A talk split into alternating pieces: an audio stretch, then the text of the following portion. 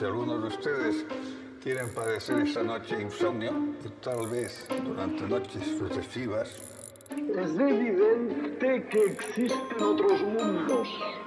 Que no venimos aquí a echar las cartas, ni somos brujos. Discovery's four computers now have primary control of critical vehicle functions. que si la causa no está aquí, tiene que estar en otro lado. Alguien en su casa con una tecla tiene el universo entero. Porque yo he venido aquí a hablar de mi libro. Somos pasajeros de una bolita azul hacia algún lugar. No sabemos una J. Cuando te pones a hacer así, ya estás grabando. Me lo ve en la cara. No, tío, no, lo ve en la cara. porque yo no le doy al clic. Mira, me he comprado un ratón inalámbrico. La próxima vez Sí. le voy a dar yo. No, porque no podrás configurarla a mi portátil. Sí, porque lo que sí, que eso solo se pone un Sí, porque lo- eh, eh, eh, ¿Cómo que? se pone un, un- como un USB que tiene el Bluetooth y ahí Sí. se conecta y le hago yo el clic y así te pilla a ti infraganti, porque eso no es justo. No, porque te lo voy a ver. Ay, no vale, Kira, siempre te- hay cosas que salen y no, no, no, no. no. Hoy, pues a ver, es lo No que hemos hay. hablado de quién es, o sea, quién es quién. No sí, hemos sí. hablado absolutamente nada de la intro. Eh, hola, yo soy Kira. Eh, yo soy Jessica, Eh, somos dos amigas tenemos un podcast. y tenemos muchísimas dudas. Yo no sé quiénes somos hoy. Yo soy, yo soy un alma navegando por el espacio. Yo soy un espíritu de una mariposa eh, que vuela y vuela y ya está. Estaba intentando decir lo más random que se me pasase por la cabeza. Y eso ha sido el hoy. resultado. y así estamos. ¿Cómo estás, Chochi? Estoy muy bien. ¿Tú cómo estás? Pues estoy, que ya es bastante. es que esta, esta semana, chicos, ha sido. eh, o sea, ayer estábamos hablando de lo que era y yo.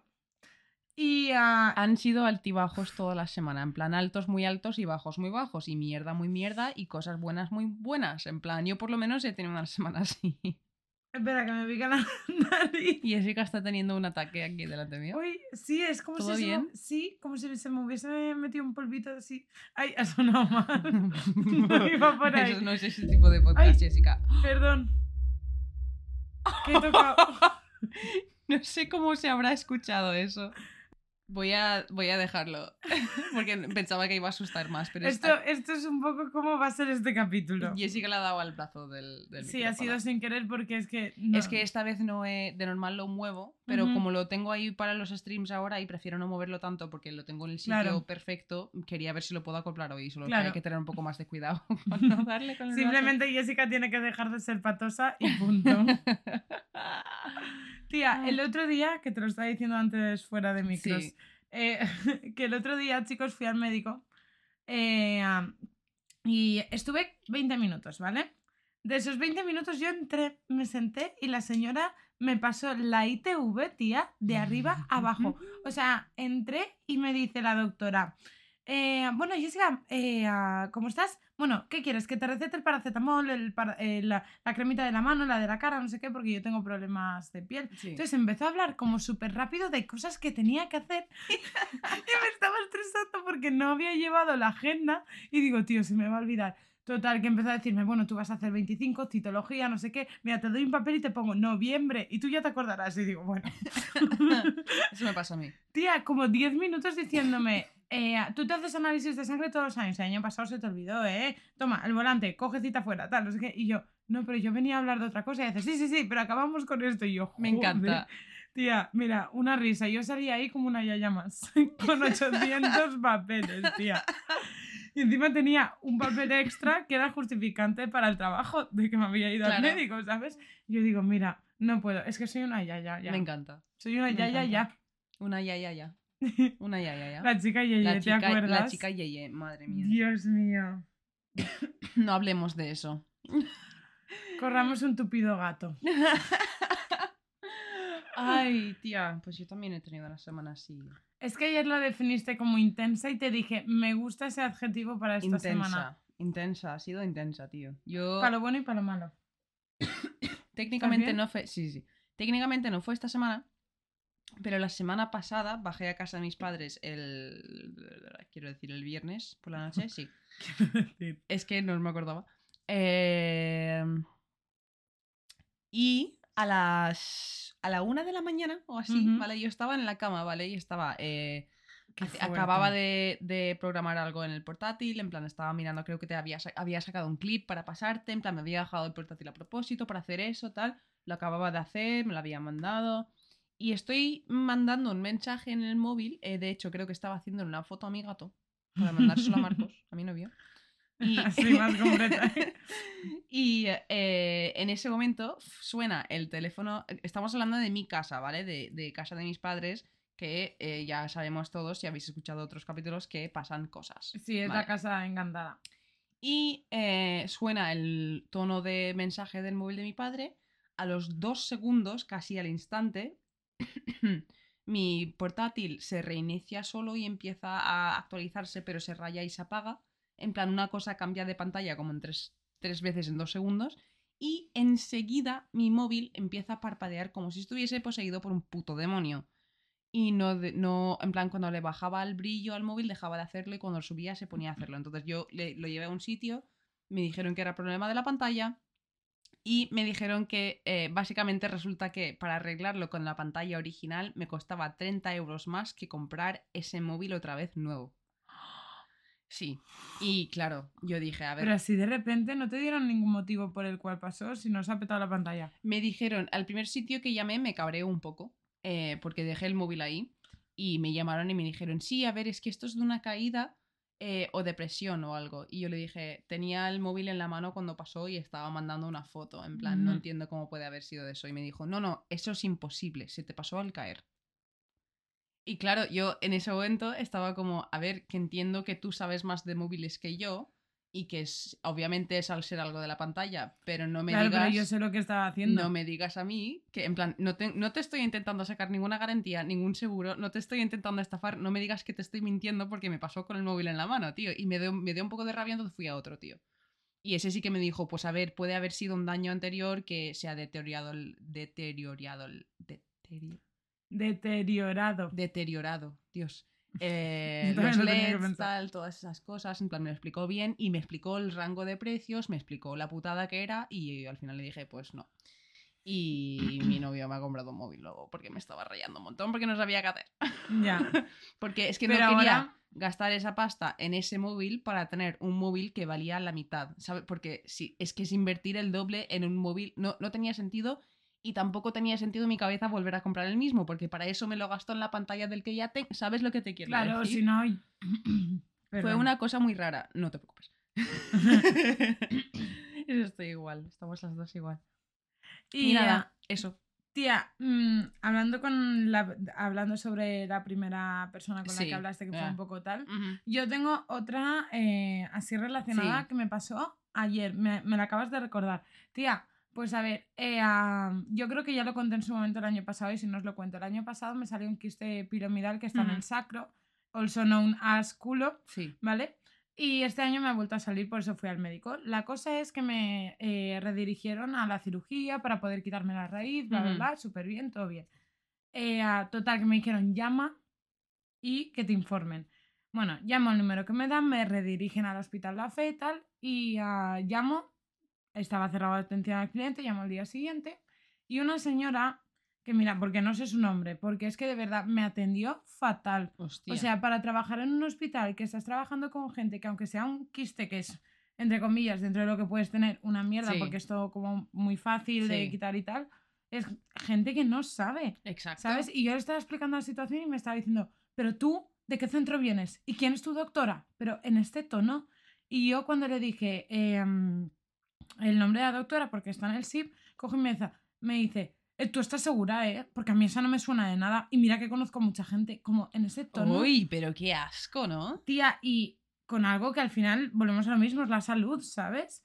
Total, que yo le dije, mira, señora, yo no tengo ni idea de esto, yo soy profesora de inglés, ¿sabes? Y le estoy diciendo lo que a mí me ha dicho esta señora. Y hace, mira, Jessica, aquí es que a ti no te- tú no has venido ni por aquí. ¿Tú cómo pretendes que estés en lista de espera ya para el cirujano si no te has pasado por aquí para que el cirujano valore si es necesario quitártelo? Pero todo como en este tono.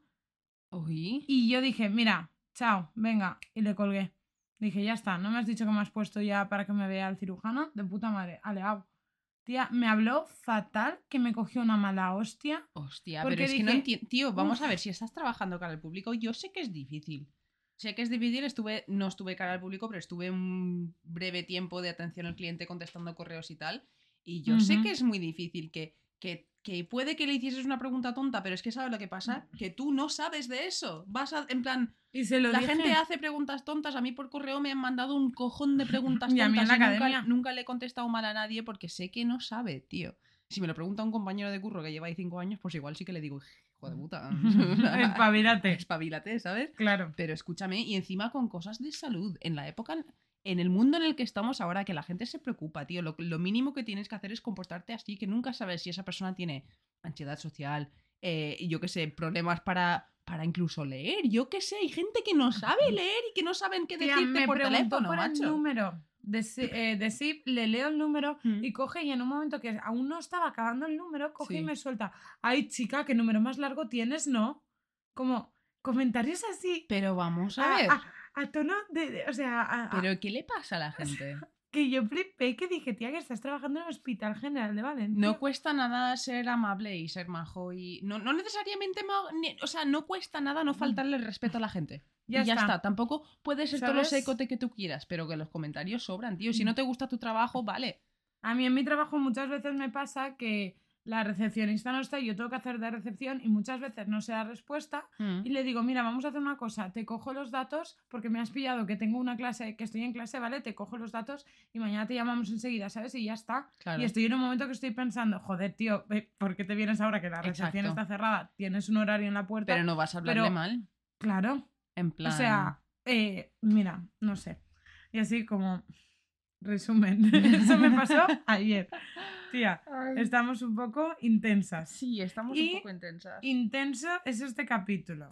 Un poco, sí. Eh, yo breve, breve, no sé cómo decirlo. Aviso, inciso, aviso, inciso, como queréis llamarlo antes de empezar, que siempre lo hago. Eh, yo voy a hablar de temas de suicidio y ese tipo de temas, por si Yo alguien también. no quiere eh, escuchar eso o le incomoda, pues ya sabéis que, que lo que hay con este capítulo. Sí, yo también. Yo tengo suicidio y también tengo violación. Lo dicho, yo no entro en excesos excesivos datos, pero es importante dentro de la, de la historia. Efectivamente. Así que, ¿tú de qué me vas a hablar?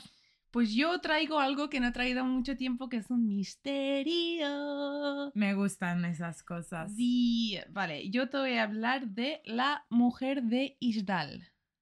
Yo no tengo mucha idea de esto. O sea, a lo mejor me, me cuentas la historia y me van sonando cosas, pero fue un tema que lo vi hace como 4 o 5 años, te lo estaba diciendo el otro día, ¿sabes? Y nunca le di mu- mucho más especial hincapié porque tampoco encontré muchas fuentes que hablaran de eso. Sí, Y lo dejé un poco de lado. efectivamente. Sí, es que me ha pasado algo parecido, pero, pero hay cosas muy interesantes y he querido hacerlo también porque eh, me parece como el caso hermano del caso del hombre de Tamanshud.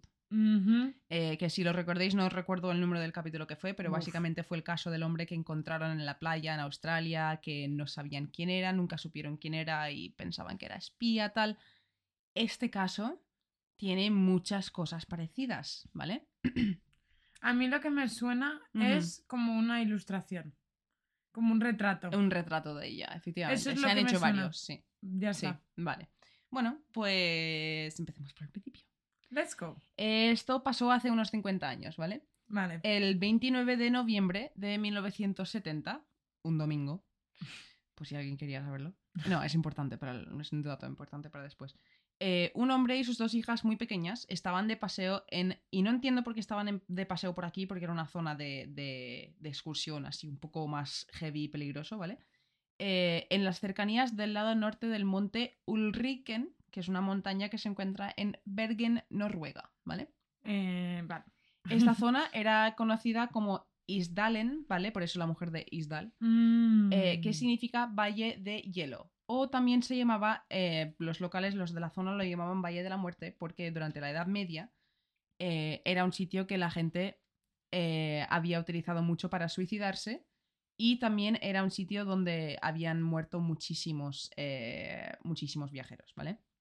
Eh, Es que Jessica está flipándola porque nuestros casos creo que van a coincidir con algunas cosas. Sí, porque acabas de mencionar lo del Valle, Valle de la Muerte. Valle de la Muerte, Y yo tengo algo de la muerte Sí, también. Sí. Después Ya sabréis qué veremos. es. Ah, Vale. Bueno, pues estaban de paseo. Uy, Mi portátil se ha rayado, lo siento. Estaban de paseo, ¿vale? Eh. Y empezaron a notar un olor extraño a humo, ¿vale? En plan, un, un- no veían humo, pero notaban un olor a algo quemado, ¿vale? Sí. Eh, y entre las rocas, eh, una de las niñas encontró el cuerpo calcinado de una mujer. Tía, que uh, Sí. me ha dado. Hemos dicho que este capítulo era heavy. Me ha dado. sí. eh, arcada. Sí. Arcada no, pero como que me. Como, uh, uh. Eh, se asustaron todos, obviamente, y volvieron enseguida a la ciudad de Bergen para avisar a la policía. ¿Vale? Me suena un poco como al descubrimiento de la Dalia Negra. Como lo descubrieron que es algo muy. en plan que casual. estaban, estaban de paseo un domingo, la familia, ¿sabes? Por la, eh, creo que la- por la mañana, fue por la mañana, el domingo, y vieron eso, se fueron de vuelta corriendo a la ciudad para avisar a la policía para que fuesen a, a ver lo que había pasado, ¿vale? Es que, Eh, ¿cómo te quedas? Yo me traumo. mm, eh, son, son cosas un poco... eh, ¿Me vas a enseñar foto? Vale. Eh, pa, pa. Vale, le estoy Sí, yo he enseñando visto a algunas fotos últimamente. Espérate. Me Ahora tengo que mover un poquito, ¿eh? esta foto no sé si la podremos subir a Instagram. Ostras, casi ni lo estaba reconociendo, tía. Sí.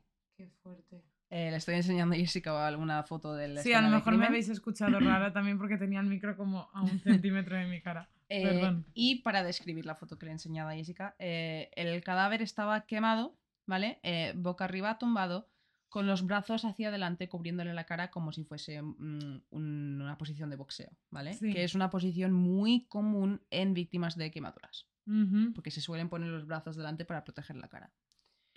Y está como recostada en la piedra, ¿no? Sí, está, como tumbada medio... sobre la- Sí, como un sobre, poco sobre- si sí, fuera está una entre las piernas. Exacto. En- entre, he Entre dicho entre las- las piernas, entre las piedras. Madre mía. Yo no he dicho nada. No soy española, chicos. No me juzguéis. Yo ya Eh, no sé de dónde soy, chicos, no me juzguéis. Bueno, es que estamos, hemos visto una foto asquerosa y estamos en mood en plan como para intentar no sí. pensarlo, ¿no? Eh, bueno, pues eh, tenía la cara tan quemada hasta el punto en el cual no se le reconocía nada y la parte de detrás de su cuerpo no tenía ni una quemadura. No estaba tocado por el fuego, ¿vale? O sea, como que casi que parece que fue a propósito. Borrar la identidad. Efectivamente, eso hablaremos mucho de si fue a propósito o no. Es como la gente que se borraba las huellas dactilares para... Exacto, sí. Uf. Eh, la policía en un principio no podían identificar cuándo había muerto ni cuánto tiempo. Bueno, en principio nunca pudieron identificar cuánto tiempo llevaba ahí ni cuándo había muerto exactamente, ¿vale? Pero no fue hace mucho, porque seguía el olor en el aire. Eh, según la investigación que pudieron hacer, medía 163 centímetros esta mujer y tenía entre 25 y 30 años. Casi como yo. Sí. Uh, Eh, alrededor del cuerpo y afectados por el fuego eh, y también en su propio cuerpo se encontraron una, batall- una, perdón, una botella vacía de licor San Halvard, dos botellas de agua de plástico, una funda de plástico para pasaportes, botas de goma, un suéter de lana, una bufanda, calcetines de nylon, un paraguas, eh, un monedero, una caja de cerillas, un reloj, una cuchara de plata con el monograma borrado, un par de pendientes, un anillo, varios trozos de papel quemados y debajo del cuerpo un gorro de piel en el cual se hallaron posteriormente restos de gasolina. tía, hay cosas de esto que me recuerdan a lo de la maleta de Tamanshud. Es que aquí viene lo que a mí me llamó la atención de la- del caso. Todas las etiquetas y marcas identificativas de estos objetos habían sido borradas o alteradas hasta que no se podían reconocer, tal cual como con el de Tamanchud, que había quitado todas las etiquetas de su ropa. Por eso lo digo.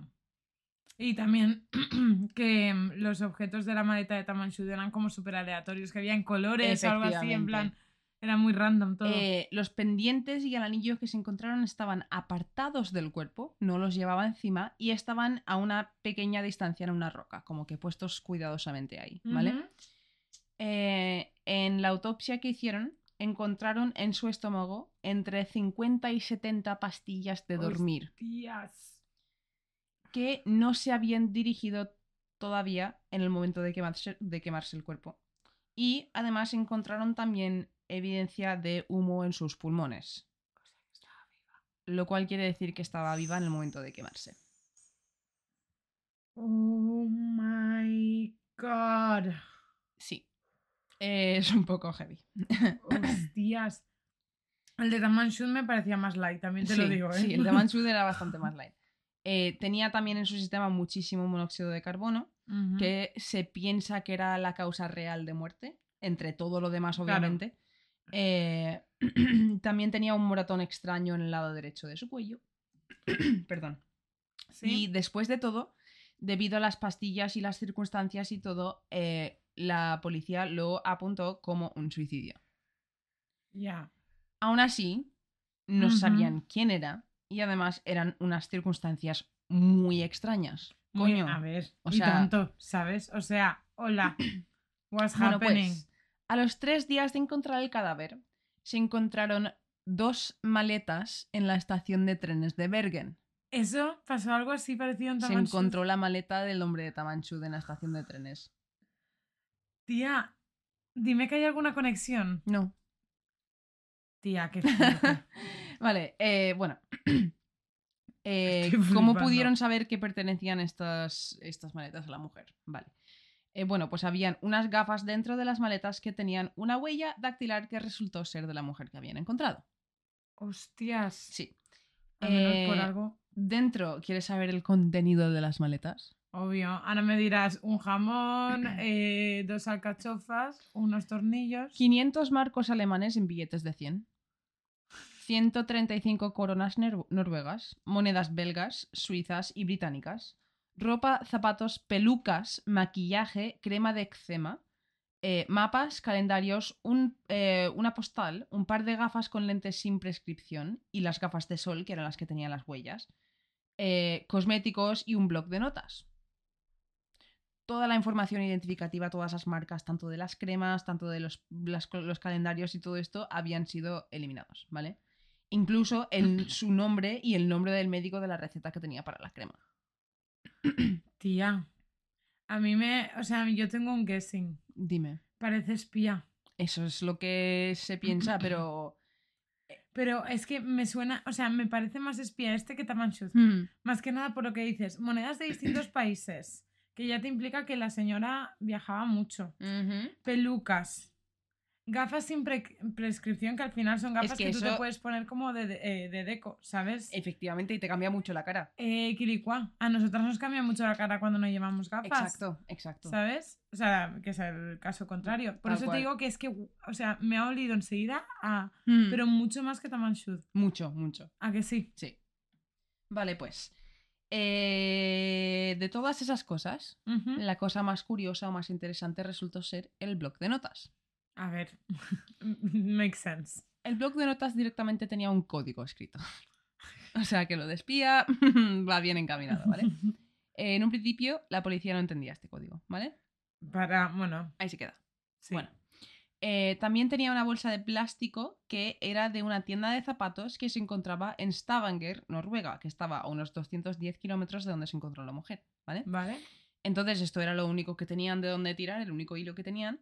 Se fueron ahí, eh, la policía, y el hijo del dueño se acordó de la mujer porque dijo que las botas de goma que se compró eh, eran muy de famoso, en plan eran muy caros y eran muy estilosos, ¿no? Sí. En plan, que se, se acordó de ella, Muy flamboyante. Eh, exacto. Me encanta esa palabra. y recordaba habérselas vendido unas tres semanas anteriores, ¿vale? Vale. Eh, según su descripción, iba bien vestida, una altura media, una cara así redondita, ojos marrones y pelo negro y largo, ¿vale? Vale. También tenía... eh, pues el hombre recordaba, en su primera entrevista, recordó que tenía un olor extraño Uh. que no supo identificar hasta años más tarde. Y años ¿Así más del tarde diría que olía a ajo.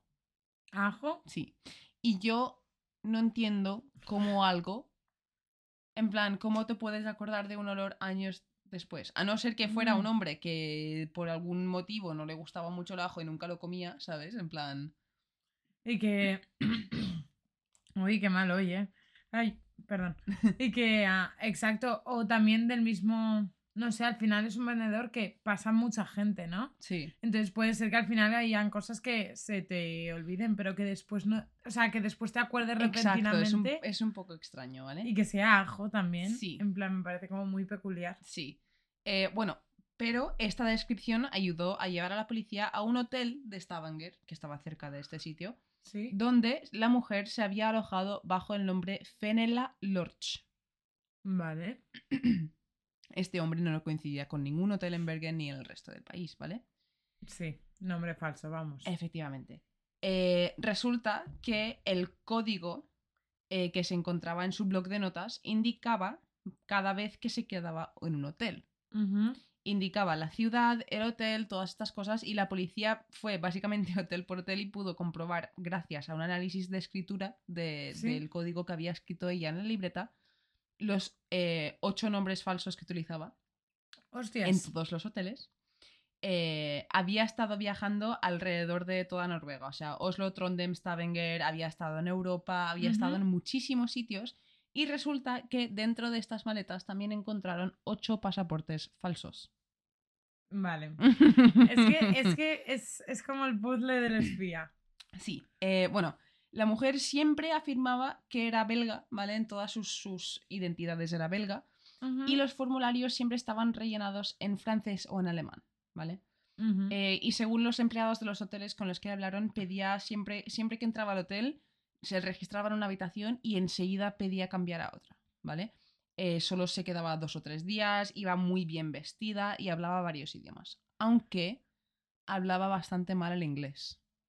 Uy. Y eso a mí no, a- con, con que no me encaja mucho en la teoría de que se espía. Claro, porque ¿Sabes el lo que te quiero inglés es el idioma internacional. Exacto. Y lo hablaba con, con un acento muy fuerte, se ve. Uy. Sí. Qué, qué curioso. Sí. Eh, de todas formas, en estos momentos, al no poder encontrar más información sobre ella, se archiva el caso. Ya. En plan, no, no pueden dedicarle más tiempo, ¿vale? Ahora, si viajamos un poco en el tiempo, Sí. hasta tiempos más modernos, eh, un dentista llamado el doctor Bang, Giselle Bang, o sea, nombre que me encanta, eh, examinó los dientes de la mujer, ¿vale? Sí. eh, que se habían conservado. Y se habían conservado, o sea, se habían conservado aparte del cuerpo los dientes específicamente porque tenía varios empastes de oro que eran extraños. Entonces, como que no podían identi- identificarlos. Y este hombre pudo identificarlos. Bueno, identificarlos no, pero descubrió que esos, ese tipo de empaste, cuando se hizo y todo eso, tendría que haberse hecho en Europa, al sur de Europa o en Asia. ¿Vale? Uh. Pero antes de poder confirmar el sitio exacto, murió en el 2011. Vale. Eh, más tarde, en 2017, se harían pruebas de Hostias. isotopo, que no entiendo muy bien lo que es en los Yo dientes, ¿vale? Y pudieron localizar una zona cerca de la frontera entre Francia y Alemania donde se piensa que se crió la mujer de Isla. Entre Francia, ah, entre Francia y Alemania. Sí.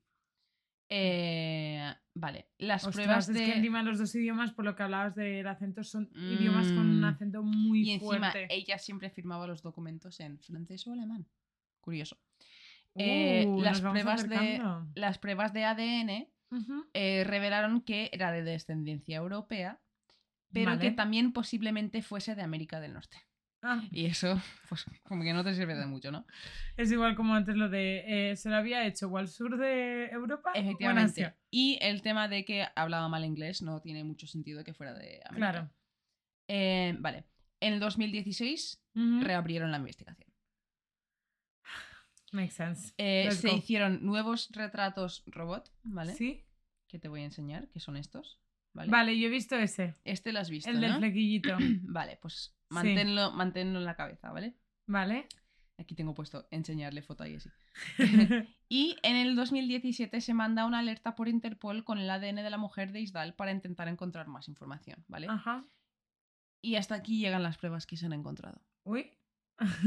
ya. Hasta aquí, ¿vale?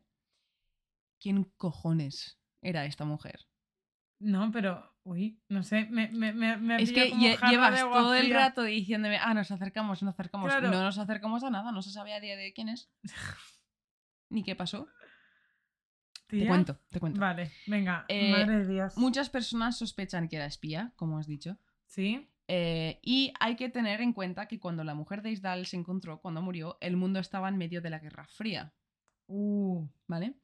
Eh, durante esta época se confirmaron espías rusos y agentes de Mossad de Israel dentro de territorio noruego, ¿vale? En plan, solo Ujú. tres años después de la muerte de esta mujer de Isdal, ya esto, esto estaba pasando y se sabía. Incluso... ¿Quién no te dice que ya se hacía de antes? Exacto. Incluso se interrogaron a cuatro agentes de Mossad, pero ninguno confirmó conocerla ni saber nada de ella. Te digo Ya. una cosa, son espías. De eso se trata. Claro. No te van a decir, ah, sí, esa, la maté yo. Pero Ah". es, pero es como, encima, es como también los policías secretos que se crean una vida y que se casan y todo en su Efe- vida. Exacto. que nueva eso a mí porque me parece tienen- muy turbio. A mí también. O sea, Mm. ¿sabes? Pero, ¿me explico? Sí, en plan, sí, al sí, sí, sí. final es, Es un como... poco extraño. Eh, bueno, cuando encontraron el cadáver, ¿vale? Eh, las agencias de inteligencia noruegas también iniciaron su propia investigación, aparte de la policía, ¿vale? Sí. Para, porque eran circunstancias extrañas A y ver. querían saber lo que estaba pasando. Y no ha sido un tiro. Exacto. En plan, ha sido algo como encima muy... Exacto.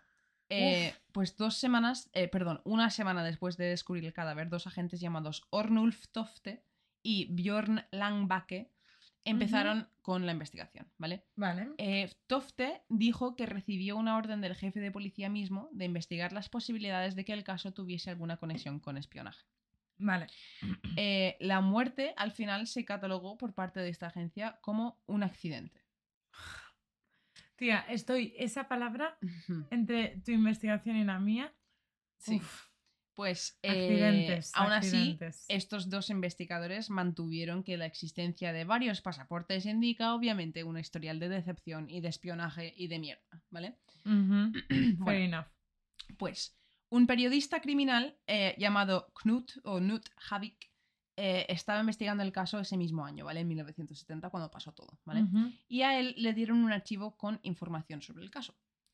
Vale. Eh, dentro de este archivo había un sobre con una cinta de cassette, pero en el sobre ponía que no se debía de abrir sin la aprobación del supervisor. ¿Quién no- es el supervisor? No lo sé. Ah, Y no lo abrió. tía. Ahí se acaba la película. No la, Ya. no la abrió, ¿sabes? Por- pero la gente... No hay ninguna información, no hay pruebas, no hay nada de que, eh, de que de lo que había dentro de este sobre. Y tía, ¿y nadie la ha visto? No, Pero la gente es tonta. sí. ¿Tú la Eh, verías? sí, claro. ¿Y si después te arrepientes? Es que ¿y si después te matan? Claro. ¿Sabes? En plan, es que yo también me pongo en la situación de ese hombre y digo, "Ay, yo a mí no me pagan suficiente por morir. En plan, chao, hasta luego, ¿sabes? Ya. Bueno, eh, a ver, resumiendo, estamos hablando de una mujer que tenía mínimo ocho pasaportes, pelucas, nombres falsos, hablaba varios idiomas, Distintas gafas. borraba toda la información identificativa de su ropa y objetos personales, utilizaba códigos para escribir eh, y también era mm, evidente que tenía muchísimo dinero por sus viajes, hoteles, su bien Claro. vestir, eh, o sea, ¿quién cojones era? Y cómo murió, qué pasó, ¿Qué, qué- qué es toda esta mezcla de pastillas y fuego y todo eso. Vale, pues hay, hay algunas teorías, Claro, porque encima el fuego también elimina las marcas de violencia. efectivamente. Incluso de abuso sexual, no lo sé hasta qué punto, pero claro, depende de con qué brutalidad se exacto, queme toda la parte. Porque has dicho que la de detrás no, pero la de delante. Exacto. ¿Cuántas horas estuvo quemando el cuerpo? No lo sabemos, pero para que no se identifiquen muchas. Sí, Porque no han podido sacarle, como aquel que dice, pruebas de nada. exacto. Huellas dactilares ya. Pues hay tres, tres teorías así populares, ¿vale? Vale. Eh, el primero es suicidio, obviamente. Eh, había ingerido 50, entre 50 y 70 pastillas de dormir, ¿vale? Vale. Forzarle a alguien a consumir tantas pastillas es difícil. Difícil. Pero si tienes una pistola en la mano, no. Ya. Porque, claro, mm, ¿cómo quieres morirte? ¿Durmiendo o con una bala en la cabeza? ¿Sabes? Dios. No, y que Es sea que- tu último recuerdo. Exacto. En plan, no, no, yo también. Y muchos investigadores duden que, dudan que esto sea la respuesta real debido a las circunstancias tan extrañas del caso. O sea, no, no creen que sea posible. Porque además, si te has tomado 70 pastillas de dormir, ¿por qué coño te vas a quemar viva? ¿Y cómo ¿Por qué te vas a elegir la manera más asquerosa de morir? No, y la más dolorosa, la más larga, la Exacto. más... Uh, Eh, luego, la segunda teoría más apoyada, que yo no le veo ni pies ni cabeza, es que fue un accidente, ¿vale? Eh, Mira, no algunos ¿eh? policías que estaban en la escena pensaron que podría haber pasado lo siguiente, ¿vale? Estaba haciendo una hoguera un poco más arriba en el monte y se quemó la cara y la parte de delante del cuerpo al caer dentro de la hoguera y saltó hacia detrás y se cayó por el precipicio y acabó en esa posición, ¿vale? Eh, Mm. No tiene ningún sentido para mí por la O sea, no porque los brazos no se lo hubiesen acabado así. por- en la- No, no, no, por muchas razones, pero. Claro, ¿no? Y que aparte, yo he visto, yo que he visto la foto, la posición en la que Sí, cae sí, sí. también. La teoría, ¿vale? Era que tenía una botella de laca que nunca se encontró. Nunca se encontró, entonces no sé dónde ha salido esto. Pero la teoría era que tenía una botella de laca que le explotó en el fuego. Esto no explica la gasolina que se encontró y no encontraron pruebas de ninguna explosión. Y, pero, pero accidente fue eh, la decisión oficial de los investigadores de los servicios de inteligencia. Que obviamente no van a salir a decir, sí, teníamos un espía. Sí, ¿Sabes? Es que esa una. Y dos, se encontró marcas de fuego de que alguien hubiese hecho lo que era, porque eso, si nos encuentra, entonces nos quedamos igual. Por mucho que tú digas que ha sido así, si no tienes pruebas de nada, Ujú. nos quedamos igual. Eh, y la tercera eh, teoría es que la asesinaron. Eh, A ver, si era espía, la posibilidad de que tuviera enemigos era muy alta. Ya. O sea, muy alta. Y a lo mejor no personales, sino por quien representa. Exacto. Aparte, si volvemos a la escena del crimen, hay un cojón de cosas que es que no tienen sentido. O sea, sus anillos y demás joyas estaban apartadas del cuerpo. En plan, no las llevaba puestas, que se preocupó en quitárselas y ponerlas ahí antes de hacer todo, no lo entiendo. Nadie, nadie sabía ni sabe cómo se, in- cómo se in- eh, incendió, cómo se, in- cómo se inició el incendio. No han encontrado un mechero, no, no, no hay nada, ¿sabes? Eh, Dios. además, Es que es rarísimo. lo que hemos comentado antes, si te acabas de tomar 70 pastillas de dormir, ¿por qué luego vas a elegir el método de morir más doloroso del mundo? O sea, es que encima volvemos a lo mismo. Es lo que tú has dicho. eh, una persona bajo coacción es difícil de que se trague 60 pastillas. Pues depende, si lo haces con una pistola, no. Claro. ¿Sabes? Entonces esto es lo mismo. Si ya una vez has decidido tomarte las pastillas Claro, pero es, Es- que yo tengo. Estas son las tres teorías que yo he encontrado. y te las tomas en medio de un bosque también. Pero plan- yo tengo una cuarta, Uy, Kira. que no la he encontrado en ningún lado. Vale. Sí Venga. que era espía y sí que era en suicidio. Vale. Se tomó las pastillas para no sentir tanto dolor cuando se quemara la cara para que no lo reconociese nadie. ¿Te imaginas? Los espías, en plan, a ver. Uh, tía, qué turbio. Por algo hay casos de espías que han llevado pastillas de cianuro y se lo han comido cuando los han pillado. ¿Sabes lo que te quiero decir? Sí, sí, sí, sí, pero. En plan, uf. yo no descarto que haya sido en suicidio y todas esas cosas que parecen no, no tener sentido de por qué el fuego, por qué esto, por qué tal. Si Pueden lo sí miras tenerlo. desde el punto de vista de espía que está en una situación que ella tiene información Muy, muy, fuerte. importante y están a punto de pillarla, todas esas cosas combinadas, se toma las 70 pastillas, se empieza a marear un poco y dice, es hora de hacer esto, a ver si me muero antes de que el fuego me pille bien. Pero ¿dónde están los restos? O sea, si se ha tirado gasolina, ¿dónde está la botella? El- no, ah, creo que no lo he dicho antes, ¿no lo he dicho antes? O a lo mejor no me acuerdo yo. Se encontraron, un, encontraron una... no Vale, sé una decirlo, garrafa. Una, eso, una Ah, garrafa vale. de gasolina, cerca. Vale. No, Pero no. tenía sus huellas, no tenía nada.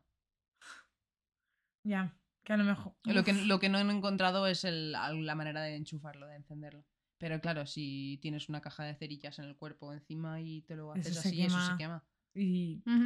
Uh, tía. Esa es mi teoría. A ver, podría.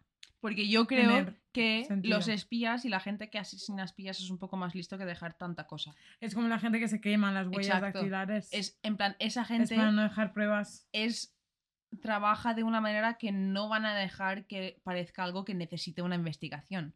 ¿Sabes lo que te quiero Uh, decir? Pero tía, me parece. O sea, si es así real.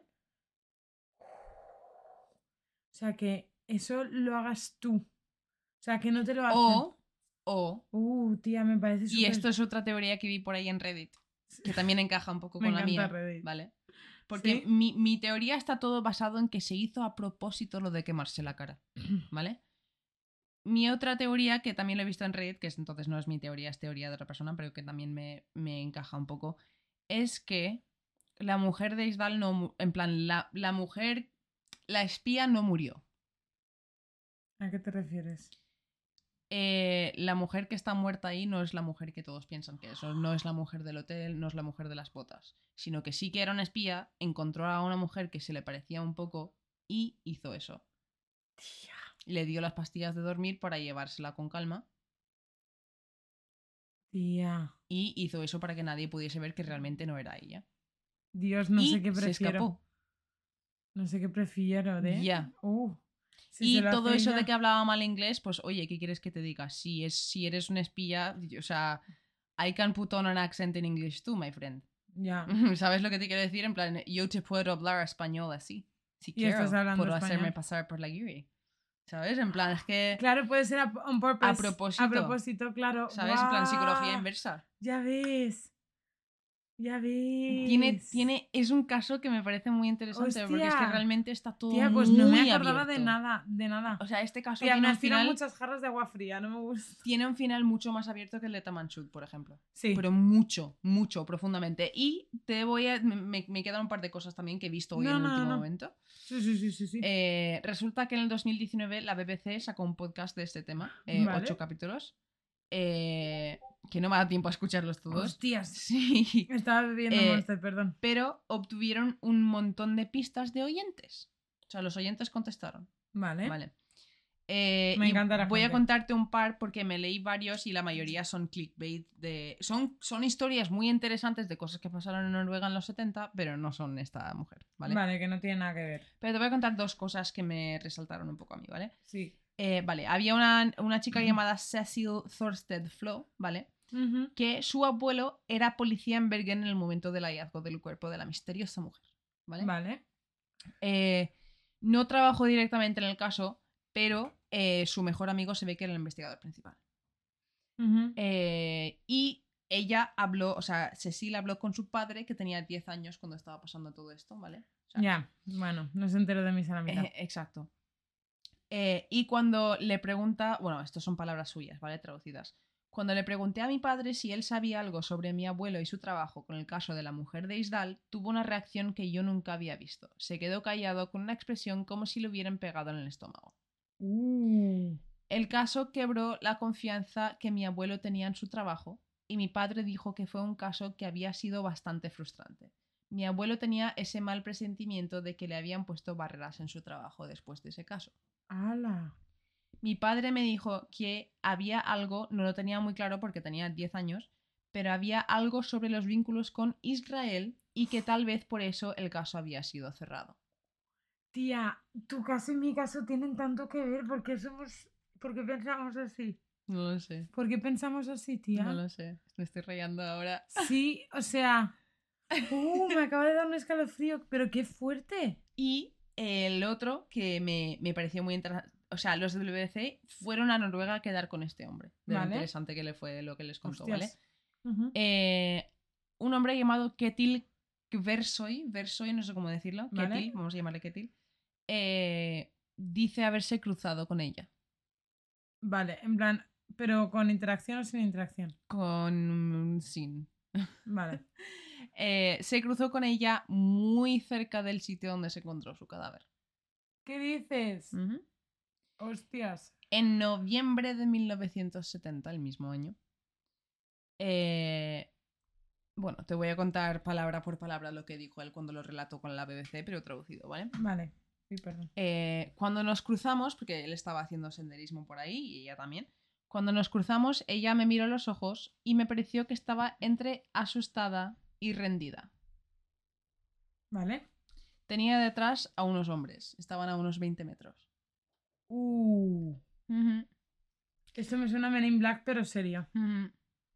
Ay, eh, eh, espera, que tengo cosas repetidas aquí, bueno, da igual. Eh, al mirarme, creí que ella iba a decir algo, pero no lo hizo, y entonces miró detrás suyo y vio a esos hombres que estaban a su espalda. Estoy seguro que sabía que la estaban persiguiendo. Esto es algo que dice él en plan así un poco más dramatizado, ¿vale? Y tú lo ves, y ahora en serio, tú vas así y tú lo ves, ¿tú no te asustas también? Tía, qué fuerte. Vale, sigue, perdón. Eh, recuerdo su cabello negro, oscuro, no muy largo. Los hombres que la seguían también tenían el pelo negro. No lucían para nada como noruegos. Para mí eran del sur de Europa. Sí. Vale. El sur de Eh, Europa. Efectivamente. Eh, y también cuenta que tanto la mujer como el hombre estaban vestidos en plan como de traje, como para una reunión, no para hacer senderismo y ni caminar al aire libre ni nada de eso, ¿vale? Eh, y dice que esto le pasó un domingo Sí. por la tarde. Y a la mujer de Isdal la encontraron un domingo por la mañana. Y la última vez que fue vista fue el lunes anterior. Entonces esto se piensa que si pasó de verdad, pasaría el domingo de antes o, o algún domingo de antes de su muerte. No sé, no el domingo que murió. Exacto. Tía. Sí. Pero no ¿Qui- está, no ¿Quiénes son está esos nada dos claro. hombres? O sea, ese hombre y esa mujer. No se sabe. No. O sea, no está confirmado que la mujer era ella. ¿Sabes lo que te quiero decir? Bueno, él cree Claro. que se cruzó Y con- también hay una foto Uh. circulando por ahí. Pero es que a lo mejor puede ser lo que tú has dicho antes, de que si ella ha cogido el cuerpo de otra persona, sí que puede ser ella. Es que esa es la Ay, cuestión. que lloro, tía. Que Y- lloro, qué impresión. He encontrado eh, algo también sobre. Pero claro, es que había muchas fuentes, no sé muy bien por dónde. no sabía muy bien por dónde cogerlo y hay muchas cosas que están en el aire también. Pero he encontrado que eh, ha surgido una foto, ¿vale? De una mujer en caballo. Una mujer en caballo. Sí, montada en caballo. A ver si lo puedo encontrar, no lo puedo encontrar ahora. A ver. Ta, ta, ta. Vale, esta es la mujer de Isdal. Las, las representaciones de su cara con el de esto. Vale. Que no me quiero acercar mucho porque están Y esto es una mujer en Noruega. A caballo. Durante la misma época. Esta foto se sacó durante esa época. Lo que pasa es que está colorizada. ahora. Tía. Sí. Y se piensa que podría ser ella. Con la teoría de que hubiese cogido el cuerpo de otra mujer. Exacto. Qué fuerte. No me esperaba esto así, ¿eh? Te lo prometo, no me esperaba esto así. Eh, yo tampoco cuando me he puesto a investigarlo, la verdad. Sabía que no tenía... No tenía un mínimo recuerdo de esto, pero ni Mm, de perdón. coña. Eh, eso no ha sido ningún pedo ni nada, no sé cómo habrá sonado. Es, son, me he comprado una silla de oficina nueva y tiene las, las- los brazos, se pueden mover.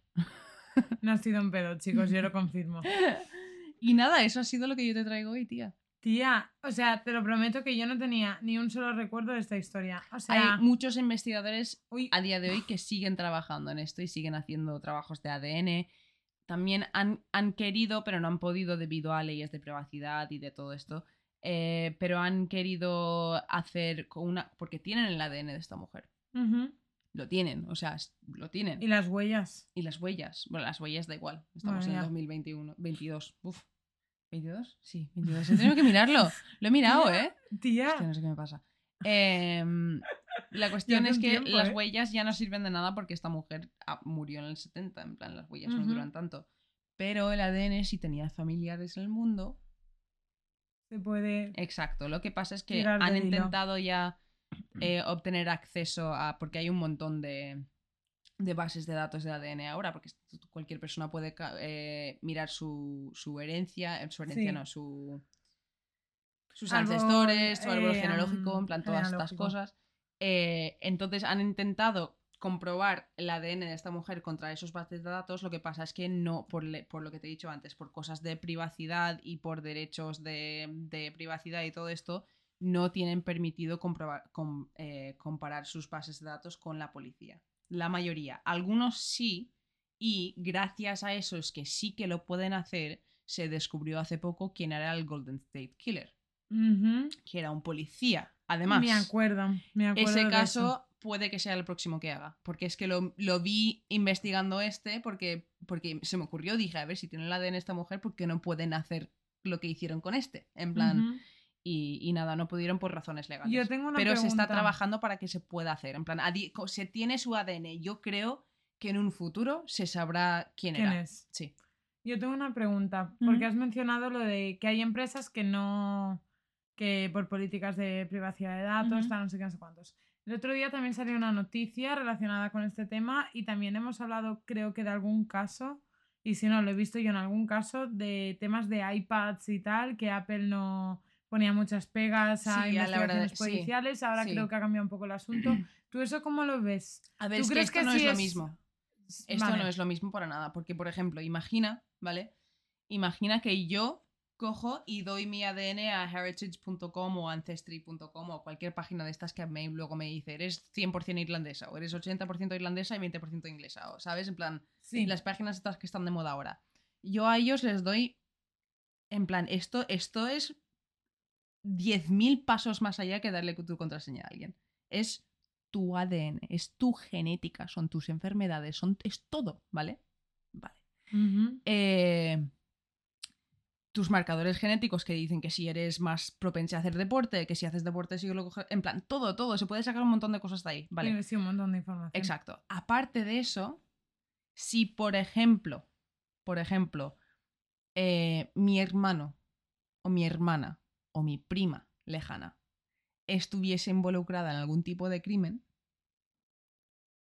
y utilizasen ese servidor para buscar a la persona que hizo el crimen, podrían pillar a un familiar mío por hacer algo porque yo he dado mi ADN. Sí. Y esto es un problema porque, no es un problema porque obviamente, pues yo qué sé, si tengo un primo que ha violado a alguien, pues quiero que lo pillen. ¿Sabes lo que te Sí, quiero sí, decir? sí, en sí, plan, sí. Pero el problema viene en que, ¿y si algún día mi hermano se va a Corea del Norte y, y, en plan pasa algo y lo, eh, él hace algo que aquí no es ilegal y util- ¿Sabes lo que te quiero decir? En plan, para mí, yo lo entiendo, porque no solo estás, o sea, hay gente, toda la gente que está dentro de ese registro de ADN ha dado los derechos a su ADN a esa empresa. En plan, lo ha hecho. Pero, Pero no le los familiares, pero todos los familiares y todas las personas que están conectadas por ADN con esa persona, no. No, y además yo creo que tú le has dado permiso a esa empresa, no a terceros. Exacto. Exacto. ¿Sabes? Eso sí, hay ciertas empresas que cuando tú vas a, te hacen el mismo servicio, pero tienen un disclaimer en la página que indica que ellos comparten su, su base de datos con la policía.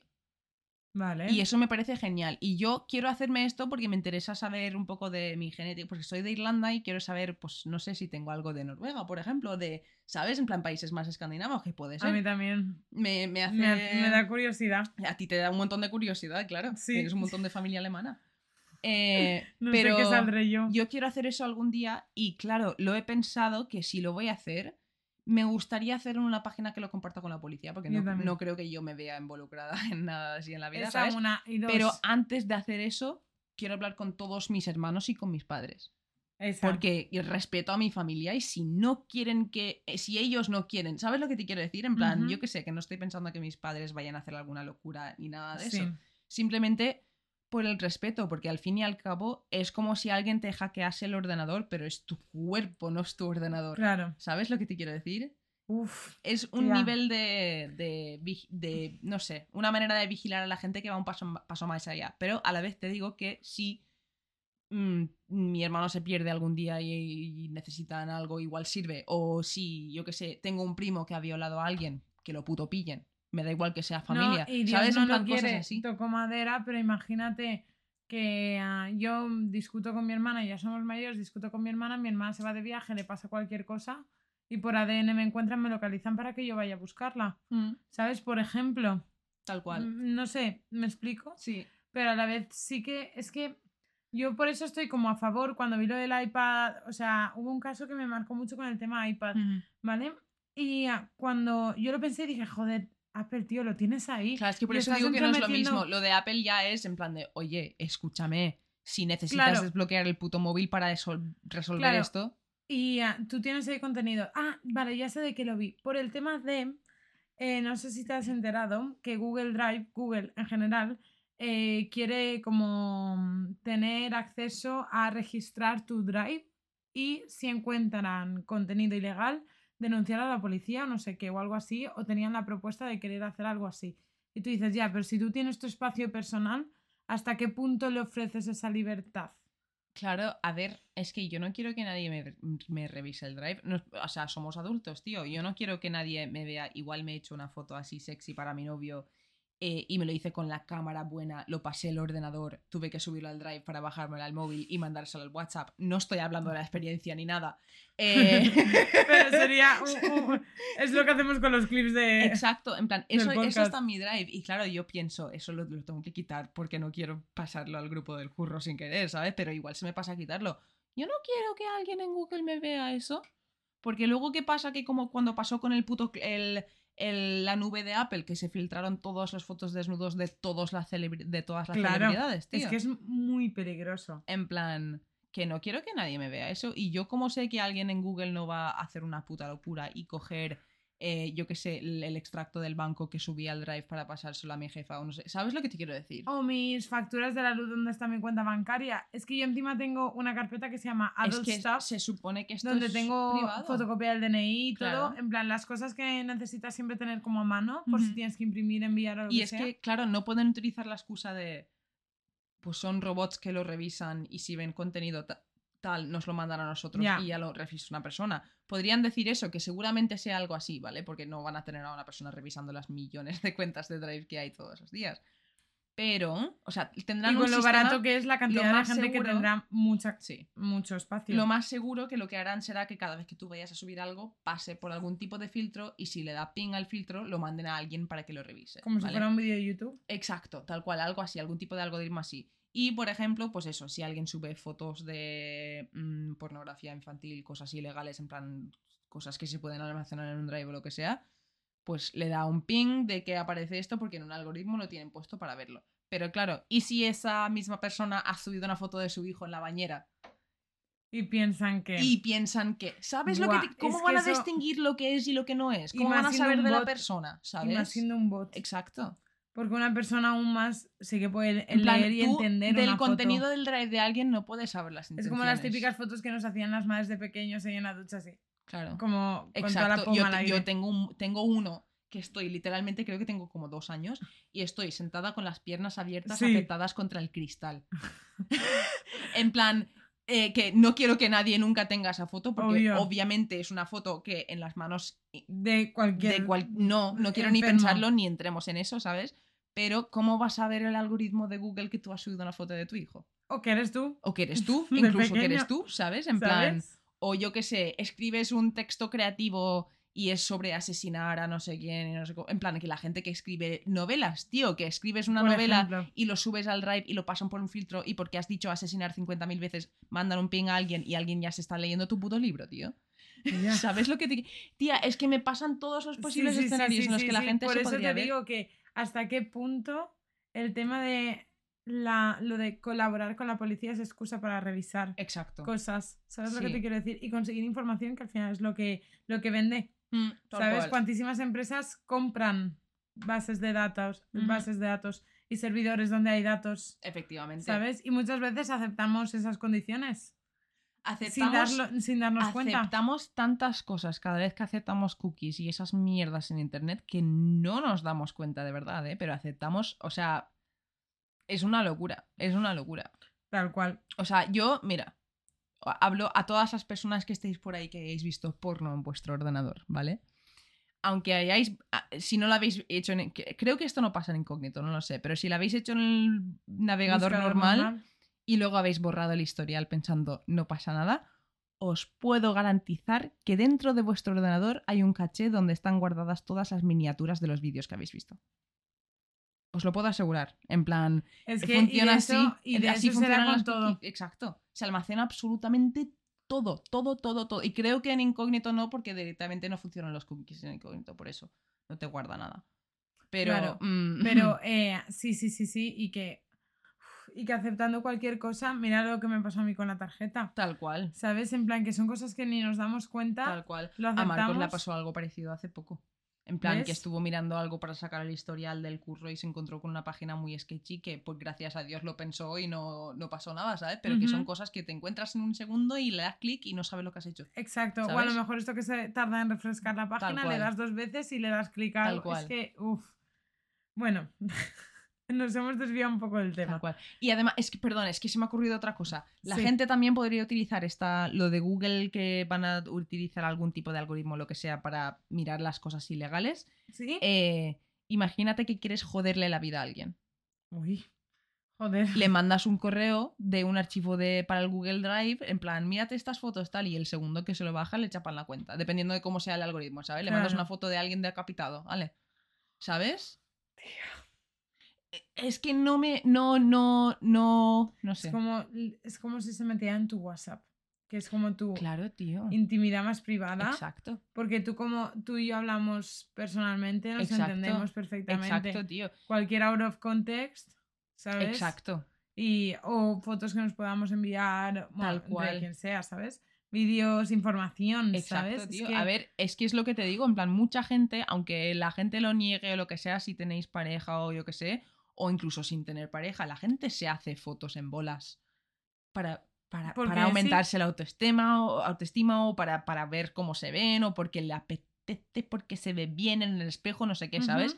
Y todas esas cosas están ahí para subirlas con un clic sin querer o para y si las tienes en el drive o si tienes el móvil para que te subi- suba las cosas al drive sin querer ya la lías sabes en plan Tía, no, no, no, que me parece súper peligroso y que a veces deberíamos de leer un poco más lo que aceptamos Sí. Sí y dónde nos metemos. sí pero bueno nos hemos desviado un poco bastante Eh, de qué me vas a hablar tú hoy Pues tú me has hablado de el Valle de la Muerte. sí Pues yo hoy te vengo a hablar de la Isla de la Muerte. ¡Hala! Por eso te digo que tu tema y el mío hoy vienen un poco como sí sí coordinados, ¿vale? A ver, te vengo a eh, hablar de la isla de Koh Tao, ¿vale? Ko Que, Tao sí, vale que como te he dicho es popularmente conocida como la Isla de la Muerte, aunque su nombre real es Isla Tortuga, Isla Tortuga me suena porque es una traducción literal del, del Ko Tao tailandés. significa tortuga Isla Tortuga. No me acuerdo qué palabra era qué. vale Pero sí, Isla Tortuga, ¿vale? Podríamos hacer un caso en concreto de cada caso que te voy a enumerar porque es increíble. Pero lo que más curioso me parece es la historia de la isla en sí. En plan, como todo ver, visto desde un overview. por algo se llamará Isla de la Muerte Claro, pues por eso vengo a contarte la isla, la historia de la isla en sí. ¿Tiene, uy, ¿Vale? perdón, ¿tiene un hotel? Tiene muchos. ¿Sí? ¿Se Sí. puede ir ahí? Sí. Yo no sé por qué me estaba imaginando una isla desierta. No, Ah, vale, vale, vale. No, vas a flipar. Vale. Vale, esta isla está al sur de Tailandia y es la más pequeña de las tres islas más turísticas y populares del Golfo de Tailandia. Vale. Cuenta con una superficie de 23 kilómetros cuadrados. ¿vale? Pequeñísima. Y yo, claro, Ay, yo, yo dije- cookie. claro, yo dije, hostias, es más pequeño que Xeresa. Y, a- No. y tía, acabé no descojonándome no porque Xeresa tiene 16 kilómetros. Hostia, espérate que casi, ¿eh? ¿Tienes Claro, porque- 16 kilómetros? Sí, tiene 16 kilómetros cuadrados porque contará hasta la parte que empieza ya la montaña pues bien, ese bien. es menos del doble que Xeresa. Claro. Es lo- O sea, que serán, eh, a ver, 6, 7, 7 kilómetros cuadrados de me, diferencia, me encanta. vale, ¿sabes? Pero sí. bueno, imagínate un poco más grande que Xeresa, Sí. ¿sabes? Pero en isla. Bueno, eh, total, eh, tiene más de 100 hoteles y complejos ¿Cómo turísticos. coño ca- solo casas no tendrá? Ahí no vivirá nadie. Yo flipé, Ahí no vivirá nadie. ¿vale? Y, en consecuencia, parece que la isla es más de los forasteros que de los habitantes de la propia isla. Eso me recuerda ¿Vale? a las Islas de las Maldivas. También. En plan, que es muy, muy que ahora ya se ha vuelto tan turístico que ya no vive- que la gente no vive y ya. eh, ¿vale? Y algo importante para la historia es que es una isla, mm, esta isla es como un lugar de pere- peregrinaje, ¿vale? Para la gente que le gusta hacer submarinismo. Por el tema de que ah, Isla Tortugas porque hay tortugas, las Claro. puedes ver, eh, las aguas son muy cristalinas, etc. Me extraña que mi madre no haya ido ahí, porque te digo lo de las Maldivas porque mi madre buceaba y era instructora de buceo y ha ido a muchos sitios así interesantes y iba mucho a las Maldivas y me sonaba de eso, en plan, es que te lo he dicho porque me sonaba de eso. Pues esa... Y ahora igual ha entenderás... estado. ¿Te imaginas? En plan, igual ahí no, pero en Tailandia igual, no lo sé, tengo que preguntarle. La gente, o sea, aquí te voy a contar muchas cosas muy extrañas, pero la gente tiene buenas reviews de la Mm. isla, ¿eh? Que a lo mejor tú le preguntas a tu madre y no sabe nada de esto, como aquel que dice, ¿vale? Sí. Bueno, total, que nos plantamos en 2014. Y en 2014 contaba con 5.000 habitantes, pero a este se le añadían 5.000 trabajadores legales de origen birmano, más aproximadamente 2.000 trabajadores ilegales. Vale. ¿Vale? Sin embargo, esta isla estaba batiendo su propio récord de cero incidencias. Vale. De vez en cuando tenía algún tipo de altercado, como una pelea o un robo, pero nada así más grande. O sea, pero te- tenían. ¿Tienen su propio polic- policía? Sí, ahora hablaremos En de plan, eso. porque me estoy rayando, porque claro, tú en una ciudad, en una, en una sociedad, tienes que tener pues un ayuntamiento, la policía y tal, pero si es una isla únicamente turista, Bueno, a ver, 500 habitantes, sabéis que no serán turistas. 5.000. Te- eh, Eso, perdón. eh, 5.000 habitantes que no serán turistas. Pero a lo mejor era, eh, pertenece, es como si fuera una isla que pertenece a Gandía, Claro. entonces el ayuntamiento es el de Gandía. Claro, claro. Vale, ¿no? vale. sí, Algo así. Sí. Eso, eso no he buscado más allá porque ya la historia tenía tela. Pero sí, eh, eso, llevaban como mucho tiempo a cero incidencias, ¿vale? Y en esta época, como no pasaba nada, adivina cuántos policías había.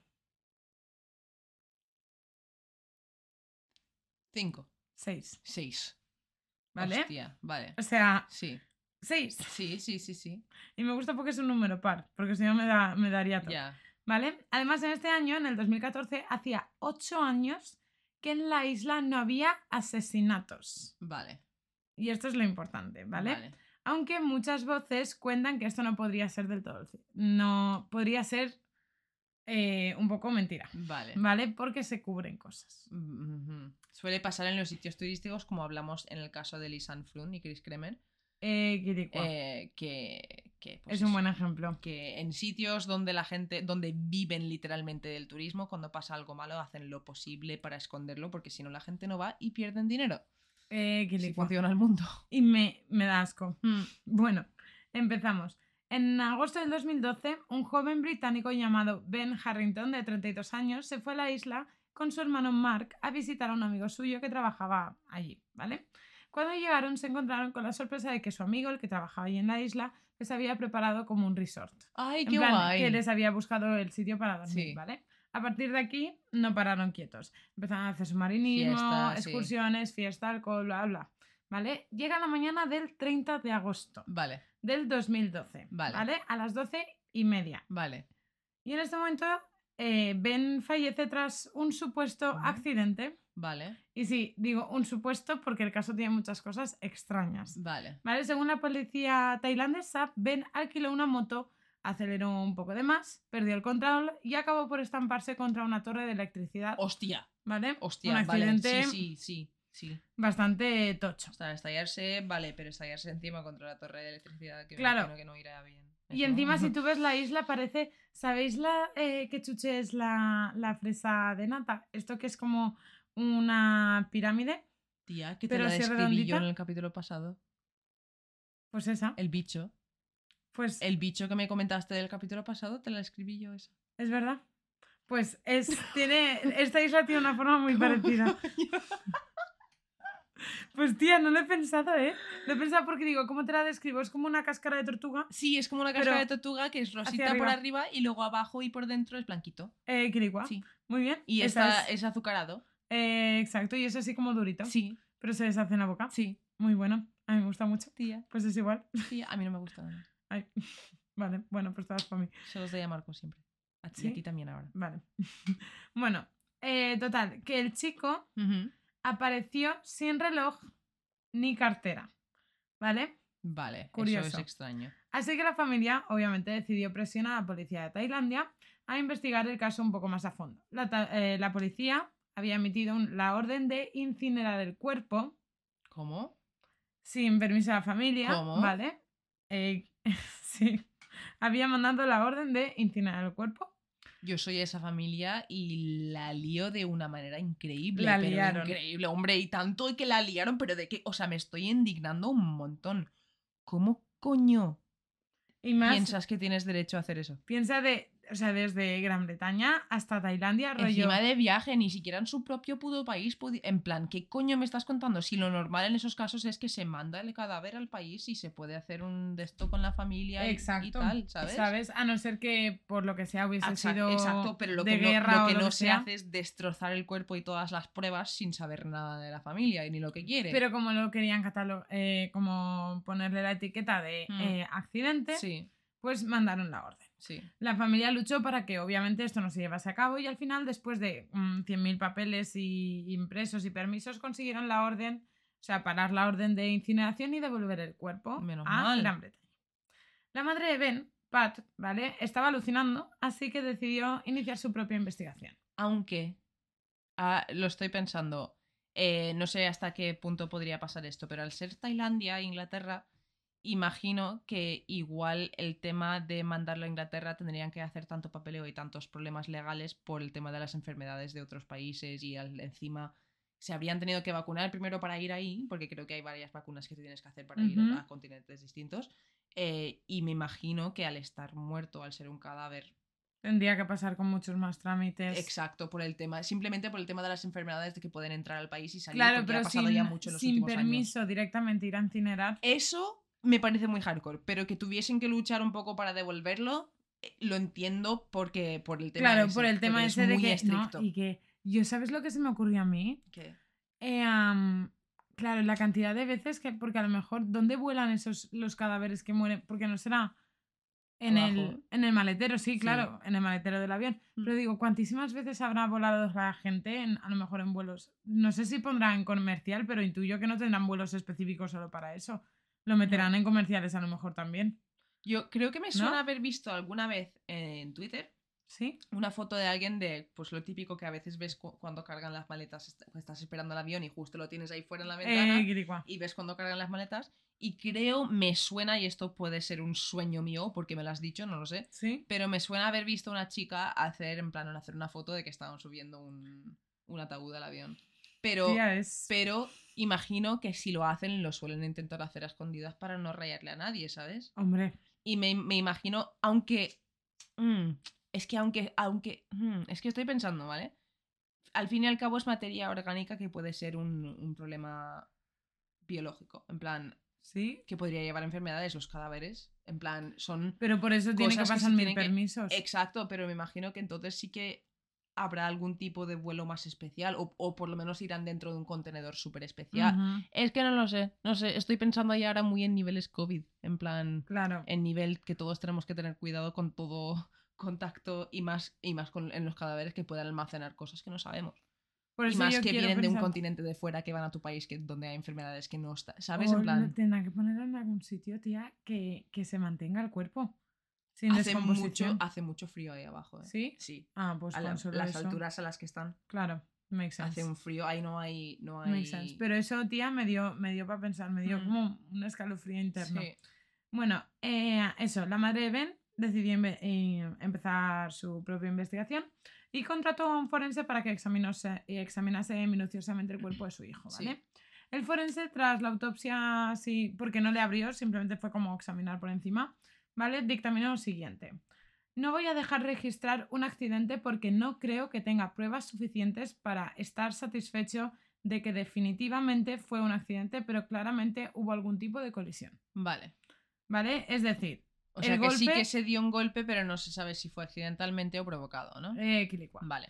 Durante años, Pat Harrington ha exigido información a Tailandia, ha pedido eh, que se abra otra vez la investigación, pero nadie le hace caso, ¿vale? Así que hace un par de años abrió un change.org, sigue abierto, yo lo puse, lo busqué y, ah, y puse la Sí, firma. Porque Lo pondremos en la descripción del capítulo. Lo, lo pasaré porque, no sé, mm, no solo este caso, sino Sí. con todo el cómputo global Sí, sí. es... No, no, aparte nosotras, aparte de hacer esto para informar, entretener y todo esto, pues ah, si hay casos que a día de hoy siguen abiertos y hay algún tipo de información que podamos intentar divulgar o ayudar o cualquier cosa, a mí me gustaría poder hacerlo. Así Sí. que yo dejaré el link del change.org de este hombre en la descripción y después. si tenéis dos céntimos o cualquier cosa o, o queréis compartirlo también vosotros en cualquier lado, también podéis hacerlo. Exacto. Y también quiero decir que obviamente la familia de toda esta gente sigue viva y que este caso lo hago con todo el respeto y porque me parece indignante.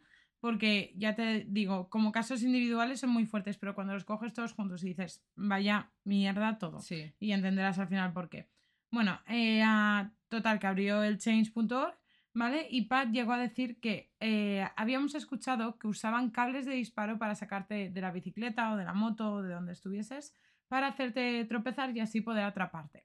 Estas historias no son pruebas concretas, pero creemos que posiblemente esto es lo que pudo haberle pasado a Ben, porque cuando lo encontraron no tenía ninguna pertenencia. Sin dinero, nada. Hemos escuchado historias de accidentes similares. Claro, me imagino que será algún tipo de... Lo primero que pensé cuando me dijiste que no tenía ni cartera ni nada, era que era algo que o igual no provocado, sino que algu- al- alguien de ahí, alguien del pueblo de ahí, se lo cruzó, lo vio y se llevó todas sus cosas. O también alternativamente alguna banda de personas que ven a mucha gente rica que van ahí a- de viajes porque todos Pero sabemos que en los era- sitios... De, ya, pero todos sabemos que en los... si- Por ejemplo, en Barcelona hay mucha carterista. en plan, Sí. Todos sabemos que en los sitios de turistas hay carteristas. Acabo Sí. de inventarme un... ¿Sabes? En plan, es que pasa. Entonces, pues igual tiene sentido, en plan, en la idea de que fuese alguna banda de gente que estuviese en la isla y hiciese eso con turistas y que hubiesen más cuentos parecidos. Vale, esto es más o menos el primer caso. ¿Vale? Vamos con el segundo. Un año después, a Sí. finales de 2013, la familia Pers- eh, Pe- eh, Pearson perdón, del Reino Unido también decidió viajar a la isla para pasar el año nuevo.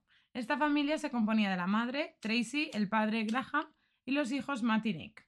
Y iban a visitar a Matt que trabajaba en la isla. No sé, había mucho británico trabajando en la isla. Eh, bueno, total, el 31 de diciembre la familia estuvo de fiesta en un bar, ¿vale? Y a la una de la mañana el padre, Graham, acompaña a Nick a un bungalow, a su bungalow, ¿vale? Eh, pasean, se despiden, se felicitan el año nuevo otra vez y Graham vuelve con su esposa a la fiesta. A la mañana siguiente nadie sabe nada de Nick. ¿Vale? Le llaman a la puerta, no responde, van a recepción, preguntan a todas partes y nadie a priori lo había, Sí. lo había visto rondando por ahí, ¿vale? Mm. Pasan las horas y aparece el cadáver de Nick, Uf. de 25 años, en las aguas de la playa de Hillside Resort, ¿vale? Que quedaba justo debajo de su bungalow. Vale. Para la policía todo estaba muy claro. Nick llegó se había borracho. se había ido a la playa, se había metido en el agua y se había ahogado. No, porque O se estaba había justo, caído. estaba Ah, abajo, vale. supuestamente. Vale. ¿Vale? vale, Ahora te diré por qué él Sí. supuestamente. ¿Vale? Entonces, eso, llegó borracho y como no se aclaraba, eh, en plan, que es que quería tirar al agua y se tiró por la ventana, Sí. ¿vale? Y ya en el agua se ahogó, ¿vale? Como que está eh, Sí. amoratado y tal, y en el agua acabó por, por morir, ¿vale? A los padres esto les olía raro ya que Nick no estaba tan borracho. ¿vale? Además, eh, no era tan directa la caída al agua, sino más bien había como una serie de obstáculos Sí. antes de llegar al agua, ¿vale? Sí. Tenías como una pequeña esplanada con césped, después tenías plantas y Sí. tenías piedras. O O sea, que tenía tenías que que, haber pasar por todo eso para hacerlo a propósito, ¿no? En plan. rebotado. Sí, claro, ¿Sabes? claro, claro, claro. Y casualmente, el cuerpo de Nick no tenía. O sea, tenía muchas heridas, pero no tantas como para haber pasado por todo eso. Sí, Teniendo en cuenta que es una caída de 15 metros. sí. ¿Vale? Y después llegar al mar. Bueno, lo que el cuerpo de Nick sí que presentaba era lo siguiente. Uno, que haber, eh, a pesar de haber eh, pasado muchas horas en el agua, el cuerpo no estaba, no tenía mucha, no estaba muy hinchado. Uy. Sí, vale, eso es algo o sea, rarísimo. sí, es muy raro. Los, los cadáveres que salen del agua no parecen personas ya. Y más si mueren ahogados. Exacto. ¿Vale? Y además tenía sangre seca en la cara. Uy. Aunque la hipótesis fuese real, ¿vale? La sangre, o sea, si nos ponemos en la situación de que la hipótesis de que se ha caído, ha rebotado, no sé qué, no sé cuántos, hubiese sido real, la sangre se hubiese diluido con el agua. Exacto, exacto. Pero no, tenía rastros de sangre seca en la cara. ¿Vale? Con esto la familia insistió muchísimo, ¿vale? A la policía para que continuase investigando, pero la policía no quiso escucharles y dio carpetazo al caso y se quedó ahí. ¿Vale? La madre dijo públicamente que la policía ni miró su cuarto ni el área donde fue encontrado. No hubo ningún intento por investigar. Pasaron la mayor parte del tiempo riéndose y bromeando mientras hacíamos preguntas. Esto lo dice la madre, ¿vale? Sí. El patólogo Michael Biggs dijo en la audiencia que había muchas lesiones en el cuerpo de Nick, sobre todo en las extremidades, la cabeza y la cara. ¿Vale? Eh, eso no es. No, eso no concuerda con una caída. Porque, o sea, sí que te cubres, pero te das en la espalda, te das en las piernas, te das en el culo. Eso es más, parece más una pelea. Exactamente. Y además dijo que muchas de ellas estaban hechas antes de la muerte. O sea, Sí. lo que tú dices, que aunque fuera rodando y después muriera en el agua, Claro. No concuerda. Debería de tener más, no sobre todo en un sitio en concreto, ¿no? Por esa en regla la, de tres. en la cara, pero en la cabeza no. Sí, en la cabeza sí. Ah, vale. Cabeza, cara Vale, y, a- y brazos, que unas extremidades vale, sí. en general, ¿vale? Eh, por esta regla de tres, sí, la historia podría ser más o menos verosímil, podría haber pasado, pero a la vez también podría ser un hombre de paja, es decir, que alguien hubiese creado una historia mm, Sí. más o menos creíble, Sí. ¿vale? Y hacer que todo pareciese un accidente, ¿vale? Sí. Además, eh, tampoco pudo saber si Nick había muerto en las rocas, en el apartamento o en el agua. Porque no se podía diagnosticar muy bien, Claro. ya que había pasado ya por muchas manos y, tal, y no se había procesado en sí las pruebas de la manera más correcta. Sí. ¿Vale? Las dos hipótesis más aclamadas en internet son: uno, el accidente, Nick estaba borracho, quería nadar y se tiró por la ventana, que a mí me parece un poco locureta, aunque vayas Sí. borracho, porque tú los peligros los ves. Claro. O sea, ya tienes que estar, no sé, me parece. Y encima solo. En plan, si me dices que estás con un grupo de gente que están todos gritando y dice, Eh, "Eh, voy a hacer venga". una tontería para hacerme el guay y se tira por la ventana, vale, pero tú solo no te animas tanto para hacer algo así. es que me parece como muy Sí. ¿no? Y dos, un grupo de hombres fue el que acabó con su vida. ¿vale? Entraron a la casa, lo golpearon, lo mataron y lo tiraron por la ventana para que pareciese todo un accidente, ¿vale? Sí. Y su madre, también dentro de este, de cuando habló públicamente, dijo que él nunca habría ido a nadar por su propia voluntad. Y si se hubiera caído desde su bungalow, 50 pies, que son 15 metros, hacia abajo su cuerpo hubiese eh, sido detenido por las rocas o gravemente herido. ¿Vale? No parecía que alguien que hubiera estado en el agua durante horas todavía tiene sangre seca. Todo estaba mal. Sabíamos que le gustaba una chica tailandesa que había conocido y nos preguntábamos si eso habría ofendido a alguien de la isla. Quizás sea por, eh, quizás por eso alguien lo siguió y le hizo daño. Es que me parece también muy extraño que pase junto con- justo cuando su familia vaya a verle. No, y es el hermano. Ah, es el hermano. Es uno de los de. Ah, vale, vale, vale, vale, vale. vale. Pensaba que era el que trabajaba ahí. Es el hermano. Vale. Encima. ¿Sabes? Bueno, esto es el segundo caso. Seguimos con la historia de la isla y llegamos al verano del 2014, Ujú. un año después, ¿vale? Al caso de Hannah Victoria Witherich, ¿vale? De 23 años, que se fue de viaje a Tailandia con sus tres amigas. La gente que conoce el caso de esta isla, conoce el caso de esta isla por este caso, Vale. ¿vale? Por eso se decía que habían estado tanto tiempo sin crímenes, simplemente es que no se habían hecho out loud, Vale. no se habían dado, como todo eran accidentes, Sí. no, no había algo como muy claro, ¿vale? Bueno, así de repente se planteó entre las amigas irse de viaje y sin darle oportunidad a sus padres de decirle no, Sí. ella compró los billetes y se fueron. Vale. Puta mamá. Sí, yo dije, hola, tu coño, ¿sabes? Bueno, eh, según la gente que, eh, de su entorno cuenta de ella, ¿vale? Hannah era una persona muy estudiosa. De hecho, estudió en la Universidad de Essex y Anglia, graduándose de honores en ambas. De hecho, su tutora de, de, ah, creo que fue de Essex, dijo, Hannah se destacó en sus estudios. Ella era una estudiante muy dedicada y muy motivada. Fuera de la universidad, Hannah era una gran aficionada a la equitación y disfrutaba estar fuera de casa con sus amigas. Era una joven excepcional, muy querida, tanto por sus compañeros de estudios como por sus tutores. Apoyaba mucho a sus amigos y a su vez creó amistades muy unidas eh, con sus compañeras. ¿Vale? O sea, a priori una chica con todo estable, bla, bla, bla, ¿no? No, no diríamos que es una persona que se pudiese meter en problemas o movidas. Sí. Vale. El 25 de agosto, Hannah y sus amigas llegan a la isla de Koh Tao con la intención de recorrer varias islas. Ajá. ¿Vale? Sin embargo, en su pasada por esta, se encontraron con tres muchachos de su misma edad y se volvieron inseparables. Of course. ¿Vale? Entre estos chicos estaba Dave Miller, de 24 años, graduado eh, recientemente en Ingeniería Civil y Estructural, ¿vale? Que vio a Hannah y ya no quería salir de fiesta, solo quería estar con ella, ¿vale? Vale. Como ya he dicho antes, este grupo, como estos dos grupos, como que no se separaron, iban a los mismos bares y hacían todo juntos, aunque hay que decir que David y Hannah nunca llegaron a estar solas, Vale. ¿vale? Eh, no se sabe el por qué, pero nunca llegaron a estar a solas, pero el 14 de septiembre los dos grupos se separaron por primera vez después de tantos días. Vale. No pasó, no hay motivo en concreto, ¿vale? Cenaron juntos, las chicas se fueron de fiesta y los chicos se fueron al apartamento. Aunque, a través de las cámaras de seguridad. David, eh, David, David eh, sale de su apartamento, va a comprar un par de cosas a una tienda y se va al bar a recoger a Hannah. Vale. A las 2 de la mañana, David se le ve entrar al bar y a los 15 minutos salen los dos. Vale. Se les ven las cámaras saliendo del bar y ya nunca más se les vuelve a ver con vida. ¿Cómo? ¿Vale? A los dos. Vale.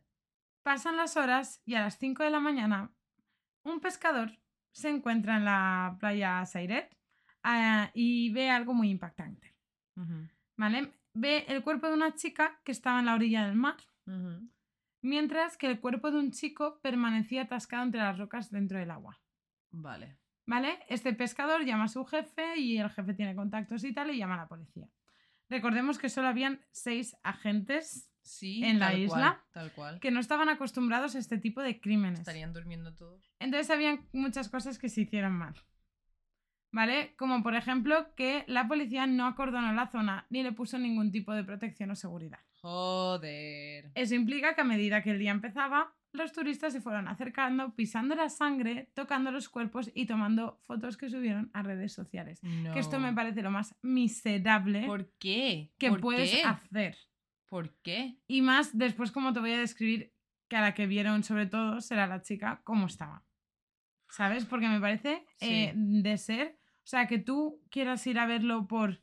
Por tu propio interés, porque, porque sí, Vale. porque quieres verlo, vale, muy bien, pero no, uno, no obligues a nadie más a verlo y dos, no faltes el Claro. respeto a la familia de esa manera, ni a esa chica, ni a ese Mm, mm. chico. Tal cual. Perdón, estaba dándole un trago que tenía la boca seca. Eh, después, las pruebas, en lo que decía, no se recogieron de la manera más adecuada. Y esto se repite mucho. Sí, ya estoy viendo ahí Vale. un patrón aquí. Según las fuentes policiales, en la escena del crimen se encontró lo siguiente. Ujú. 1. Colillas de cigarrillos con ADN de ascenden- eh, ascendencia asiática. 2. Cerca de la escena se encontró una azada, que es lo que se gasta para cavar en el suelo, Sí. ¿vale? Con ADN de cuatro sujetos. Uy, Dos eh, de las víctimas sí. Y dos personas de ascendencia asiática. Vale. Y el número 3, había sangre en la arena, cosa que la policía no recogió para analizar, porque consideraron que era una prueba que pues no tenía importancia. Eh, Hola. Y es que te lo juro que me- este caso me ha indignado muchísimo. Bueno, por otro lado, el cuerpo de Hannah había sido golpeado en la cabeza y había aparecido sin la parte de abajo de su ropa. Mm, Es decir, vale, habían evidencias de que había sido violada antes de morir. vale. Por eso digo que si la gente, el cadáver que ha visto es el de ella y encima le toma, o sea, me parece, Me y- parece una falta de respeto increíble. y voy a decir una cosa, de rata despreciable. Sí, Y yo no hablo así, pero es que me parece de rata despreciable. O sea, a mí eso me parece una falta de respeto sí. ¿Sabes? Increíble. Y mira que yo no soy creyente, y, pero me parece... Mira, lo pensé y me... Uf. Bueno, tenía la... mm, Y tenía el ADN de los, de los dos sujetos también, Vale. ¿vale? El cuerpo de David tenía muchas marcas de golpe y agua en los pulmones que indicaba que había sido tirado al agua una vez quedó inconsciente. Vale. Vale. No había testigos de lo que pasó a priori, ¿vale? Y mm, parecía que nadie sabía nada. ¿Vale? Así que, eh, sin saber qué hacer, la policía de la isla y- pidió ayuda a Bangkok. Pero tampoco sirvió de mucho. Es decir, ¿vale? Bueno, por lo menos supieron hacer eso, ¿sabes? En plan. Al menos dije- dijeron, esto se nos queda un poco grande. Sí. Se empezó a correr el rumor de que los autores de este crimen podría ser la mafia de la isla. Vale. gente con dinero y poder y gente que haría todo lo posible para que esta investigación no fuese a más. Vale. Y aquí es cuando todo se vuelve un poco turbio. Uy. Vale. ¿Todavía más? Sí. Aquí es cuando aparece eh, a Sean McKenna, de 25 años, amigo de David, que decidió comentar el crimen con algunas personas de un bar de la isla. ¿Vale? Un bar cualquiera, así Sí. pues como, como hablar de lo que había pasado. Según lo que contó el propio Sean, dos hombres de la isla se acercaron y le amenazaron diciéndole que si no se callaba la boca, lo matarían simulando un suicidio. Vale. ¿Vale? Tras esto, ah, bueno, perdón, dijo, simplemente me dijeron, sabemos que los mataste. Te vas a colgar esta misma noche y te vamos a ver colgar. Morirás esta noche y lo que dijo él es, así que simplemente corrí. Salió corriendo. Hmm. Porque al final lo que estaba diciendo es, vamos a hacer que la gente crea que tú los mataste. Sí. Pero no, ¿no? Tras esto, estos hombres le siguieron hasta un supermercado y una vez allí, Sean publicó lo siguiente en Facebook. La mafia tailandesa intenta matarme, por favor, ayuda. La policía fue en su búsqueda y se lo llevó a su bungalow, pero no hizo mucho más Sí. allá. ¿Vale? Eh, él empezó a sentirse muy incómodo, que no estaba nada protegido, así que cogió su Samsonite, cogió sus bártulos y se fue a la jungla a pasar la noche. Eh, genial, qué listo, ¿no? Qué guay. Vale, y al día siguiente se subió a un bote y escapó. Vale. ¿vale? O sea, que está, está vivo. Él declaró lo siguiente: Realmente pensé que iba a morir. Me habrán lleva- eh, que me habrían llevado a las colinas para colgarme y hacer que pareciese un suicidio. Creo que necesitaban un chivo expiatorio. Sí. Creo que podrían saber quién los mató. Semanas después de los crímenes, la, eh, la policía publicó una serie de fotogramas y grabaciones de las cámaras de seguridad afirmando que habían interrogado a varios sospechosos. De entre ellos, tres hombres de origen birmano que iban montados en la misma moto cerca de la escena del crimen. El sujeto de detrás fue descartado, pero los otros dos fueron interrogados hasta que confesaron el crimen. Eh, me huele muy mal esto porque, eh, en plan, ¿por qué lo publicas? En plan, para que la gente vea que, mira, mira, mira qué buenos que somos, mira que estamos haciendo Ya algo. está. Y estos dos lo han hecho segurísimo, seguro. Mira, mira cómo lo van a decir, mira cómo lo han dicho. A saber lo que les hemos dicho para que lo digan. Pues espérate, ¿eh? que este caso se enreda más. Dijeron que querían eh, que se les antojó violar a Hannah a cualquier precio, así que mataron primero a David, después abusaron de ella y la mataron. ¿Vale? Sus no- los nombres de estos dos chicos eran Zhao Li y Wei Pio, y según la policía su ADN coincidía y casualmente el móvil de David estaba en la casa de Zhao Li. Vale, uy, vale. Con lo cual, el caso ya estaba cerrado, Sí. ¿no? Aún así, llevaron a los dos asesinos a la playa a que recrearan el crimen delante de cientos de personas, ya que no habían vallas de seguridad. Sí. Turistas, periodistas, vamos, Buah. es un show. Sorprendentemente, Me parece un show muy grande el que quiere hacer la policía, ¿no? Como para convencer un montón a la gente. De que- lo buenos que somos que hemos que encontrado a estos dos y lo estamos haciendo. eh. Sorprendentemente, al cabo de los días se retractaron de su versión confesando que fue la propia policía Ah. tailandesa la que a golpes les obligó a confesar, si no los mataría. Ah, mm, La policía aún así seguía diciendo que todas las pruebas apuntaban hacia ellos, aunque diversos abogados afirmaron que las pruebas no estaban bien tratadas. vale. De hecho, dijeron que las pruebas de ADN se habían hecho demasiado deprisa. Vale. Y lo más aleatorio de todo es que llegado el juicio muchas pruebas habían desaparecido. Ah, genial.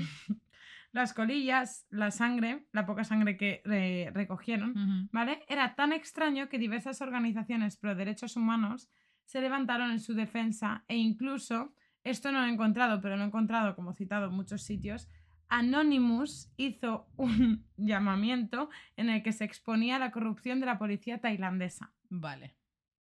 ¿vale? O Sí. sea, que este caso, por eso te digo que este caso es como el más conocido Sí. de aquí. Nada, esto sirvió y el 8 de julio del 2015, ya después de presentar todas las pruebas y tal, se dio inicio al juicio, durando solo 18 días. ¿Vale? Vale. La defensa argumentó que, todo, eh, que estos hombres eran chivos expiatorios que por casualidad habían estado en la playa recogiendo ropa y móviles que habían encontrado por ahí. ¿Vale? Pero no vieron los cuerpos. Ellos se bañaron y estaba todo muy oscuro, pero Zaoli al salir vio algo eh, oscuro en el suelo y la ropa y el móvil de, Mm, de David. ¿Vale? No llegaron a ver los cadáveres. Vale. El 10 de julio se pide reexaminar las muestras del cuerpo de Hannah, pero la policía dijo que no habían suficientes eh, pruebas, ¿vale? Eh, que tenían porque se habían como acabado. Como que se habían entre perdido, Sí. roto y ya que no se podían utilizar, ¿vale? Qué Lo que sí pudieron reexaminar fue el arma del crimen, descubriendo que la sangre no coincidía con la de los sospechosos. Ajá. Recordemos que la sangre era de dos víctimas y dos sujetos que al final resultó que no eran ellos. Vale. Finalmente, el 24 de diciembre del 2015, se dictaminó el veredicto y fueron declarados culpables ¿Cómo? por los asesinatos ¿Cómo? Pero si las... han- y por esto fueron condenados a muerte. ¿Cómo? Tía, te lo juro que me quedé con esa misma cara. Intentaron apelar la sentencia, pero la Corte Suprema de Tailandia la ratificó en agosto de 2019. Ahora, plot twist, que yo esto dije, mira, ya era lo que me parece de surrealista. El 14 de agosto del 2020, por motivo de su cumpleaños, el rey mostró clemencia y cambió su pena de muerte a cadena perpetua, haciendo que estos hombres a día de hoy sigan en prisión, pero vivos. Tras el juicio, el jefe del ejército tailandés hizo una de- unas declaraciones un tanto polémicas que molestaron al gobierno británico. Vale, perdón. Es que estoy flipando con lo que me has dicho, que el rey era su cumpleaños y se encontraba bien. Y Sí. dijo, estos dos no mueren. Es que me parece como súper surrealista. Tal cual. De hecho, están vivos. Obviamente no lo hicieron. Claro. En plan, obviamente no lo hicieron. Habrá gente que perdonar y vas a perdonar a, a dos tíos que violaron y mataron a una pava. ¿Por qué? ¿A razón de qué? ¿Sabes lo que te quiero decir? En plan, y obviamente el rey lo sabe. Y, lo uni- y igual él, él también está metido en toda la mierda y no pudo evitarlo. Y dijo, lo único que puedo hacer, que no vosotros no me podéis parar, es evitar que los Que maten. no, exacto. ¿Sabes? Es Es, que, que- estoy Es que esto- ¿Cómo coño no me he enterado de esto, Jessica? ¿Cómo coño? Bueno, sigue, vale. es- aquí que es súper me fuerte. estás follando la mente. Bueno, el señor del ejército dijo, siempre hay problemas con la seguridad de los turistas. Ellos piensan que nuestro país es precioso y seguro y que pueden hacer lo que quieran, llevar bikini y andar en cualquier sitio. Pero- Eh, Pero ¿pueden estar seguras en bikini al menos que no sean guapas? ¿Quién dijo eso? El, ah, el jefe del ejército... Uy, espérate que le he El jefe ahora. del ejército. ¿Dónde está? Espérate, espérate, espérate que lo he perdido. Aquí. Eh, el jefe del ejército tailandés. Que en algún sitio tengo su nombre porque lo he, lo he escrito antes de venir. Bueno, yo ya sé que a Tailandia no quiero ir. O sea, me pareció súper fuerte. Poco tiempo después, ese mismo día, se retaficó. eh, se Hombre, claro que disculpas diciendo que la prensa la había malinterpretado todo, pero aún así el gobierno británico se les echó encima. Pero ¿vale? vamos a ver. Me han malinterpretado. Estaba dando un cumplido a las mujeres guapas. En plan, que por eso pasa, ¿sabes? Por eso te ha, por eso te ha pasado, porque eres guapa. Es un cumplido que te hagan eso. Gilipollas. Gilipollas. Ay, perdona, que me indigno mucho con estas cosas. Es que yo, Uh, tía, uh. es, es- me he metido muy en. en- señoro del bueno, ¿eh? Tal cual. Bueno, la prensa británica comenzó a apodar la isla como la isla de la muerte, Ah, muy bien, genial, que no vaya nadie. contando que eh, estaba controlada por una mafia muy poderosa y peligrosa, cosa que hizo que el gobierno tailandés pusiese todo su empeño en silenciar a los medios. ¿Vale? Todos, eh, a- todos los que afirmaban esto eran o demandados o silenciados. Vale. Pero aún así, sabemos que allí se han acontecido crímenes, más crímenes de este palo. Y ahora te voy a hacer una lista de crímenes, Vale. ¿vale? Son muy cortitos. Vale. Sí, sí, sí, sí. ¿Vale? Lo estás viendo. Sí, sí, sí. Pero eh, para que veas cuántos en. Porque son, al final son 21 kilómetros cuadrados, tía. Es como si eso pasase. Vale, quítale dos o tres en Sheresa. Ya, En tan poco tiempo, ¿vale? ya. Bueno, empezamos. 8 de enero del 2014. Hans Peter, Peter Suter, turista suizo de 44 años, desapareció sin dejar rastro. Vale. Diez días después, su cuerpo apareció flotando en las aguas de la playa Talai Nam. Según la policía, fue un accidente. Se fue a nadar y a bucear y se ahogó. ¿Vale? Sin embargo, a la familia no le encajaba ya que Hans practicaba snorkel y aguantaba bastante la respiración bajo el agua. Vale. Se quedó ahí. Eh, número 2. El 1 de enero del 2015, Dimitri Povs, francés de 29 años, fue hallado muerto como si se hubiese suicidado colgado en, ah, en su bungalow. Todo indicaba que fue un suicidio. Dejó nota de suicidio, todo, ¿vale? Todo como muy... Sí. Vale. Sí, sí, sí. Esa noche Dimitri llamó a una amiga suya dos veces y esta no contestó. ¿Vale? Pero aquí una cosa que mm, me cabrea, ¿vale? Eh, también se dice que el chico no presentaba síntomas de depresión.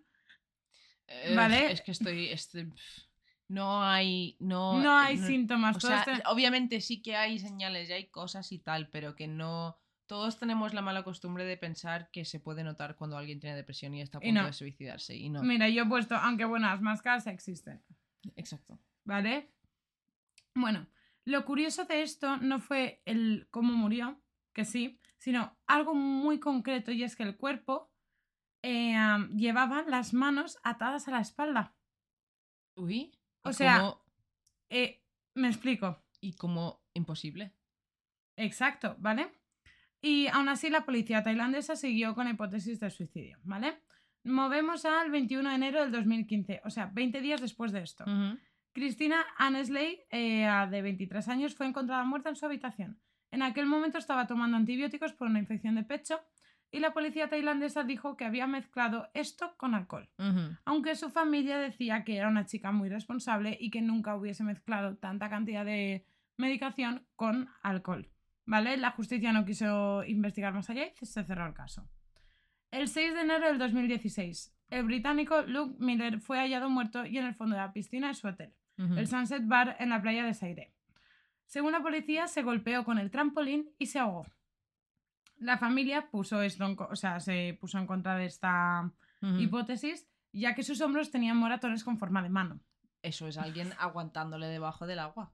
Claro, es que ya hay cosas En como plan, eso es alguien literalmente aguantándole los hombros debajo del agua, ¿no? el que lo hubiese empujado y que él intentase salir y ya eh, otra y de persona la fuerza, aguanta. ¿sabes? Exacto.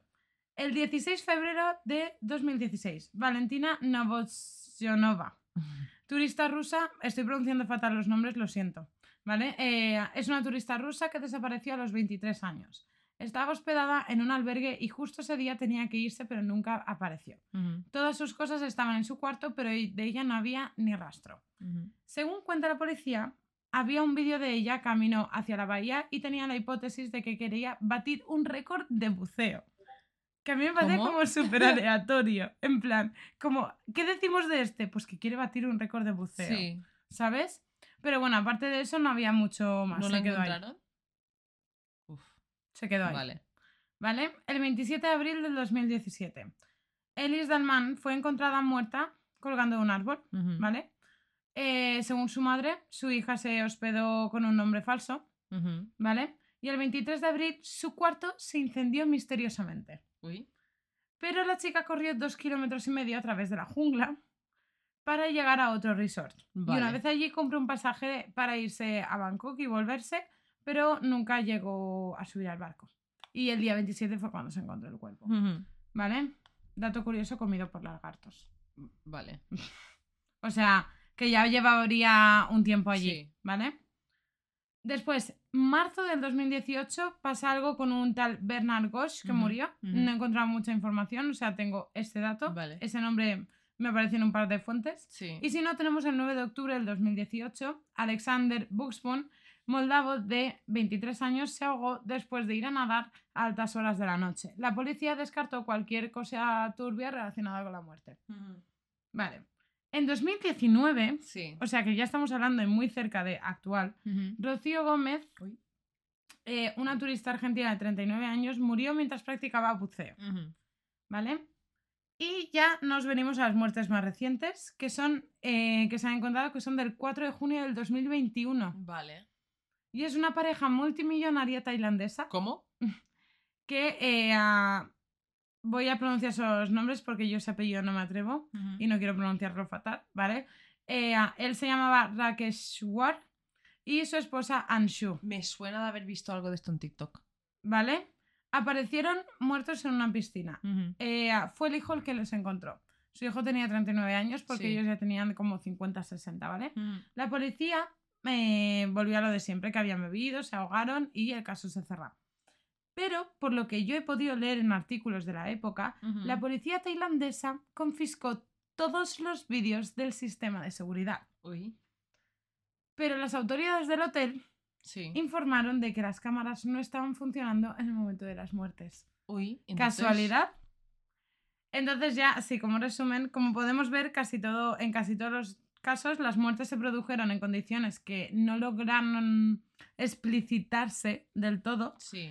Y además siendo muy ambiguas. Es decir, puede ser lo obvio, pero puede ser lo no obvio. Me parece muy extraño, Y tía. eso es lo que te traigo hoy, porque todo lo demás ya... Me ha encantado. Me ha encantado. Me parece muy extraño. O sea, me- y me parece que algo de justicia se tiene que hacer ahí. Como te he dicho antes, dejaremos el change.org de este, de este hombre en la descripción. Eh... A mí me parece un caso súper extraño, por eso te digo que el caso de la pareja se podría hacer solo uno de ellos. Sí. Pero el, el caso, si tú lo ves eh, desde fuera, me parece increíble Sí, tía. que haya tanto. Porque por eso busqué la relación con Sheresa, porque pensé, algo parecido. No es, no es exactamente lo Y mismo. es que, pero- claro, yo me pregunto, eh, estoy intentando pensar, obviamente no lo sé, pero si comparamos con otra ciudad o otro sitio poblado que sea de 24 kilómetros cuadrados como este sitio, eh, ¿cuánta gente muere al año ahí? En plan, eh, hazme una comparación, que obviamente sí, estamos hablando de un sitio donde la gente se emborracha más, donde la gente está más de fiesta y es un sitio que la gente va y viene de países que no tienen el mismo tipo de paisaje. En plan, mucha- muchas cosas, ¿no?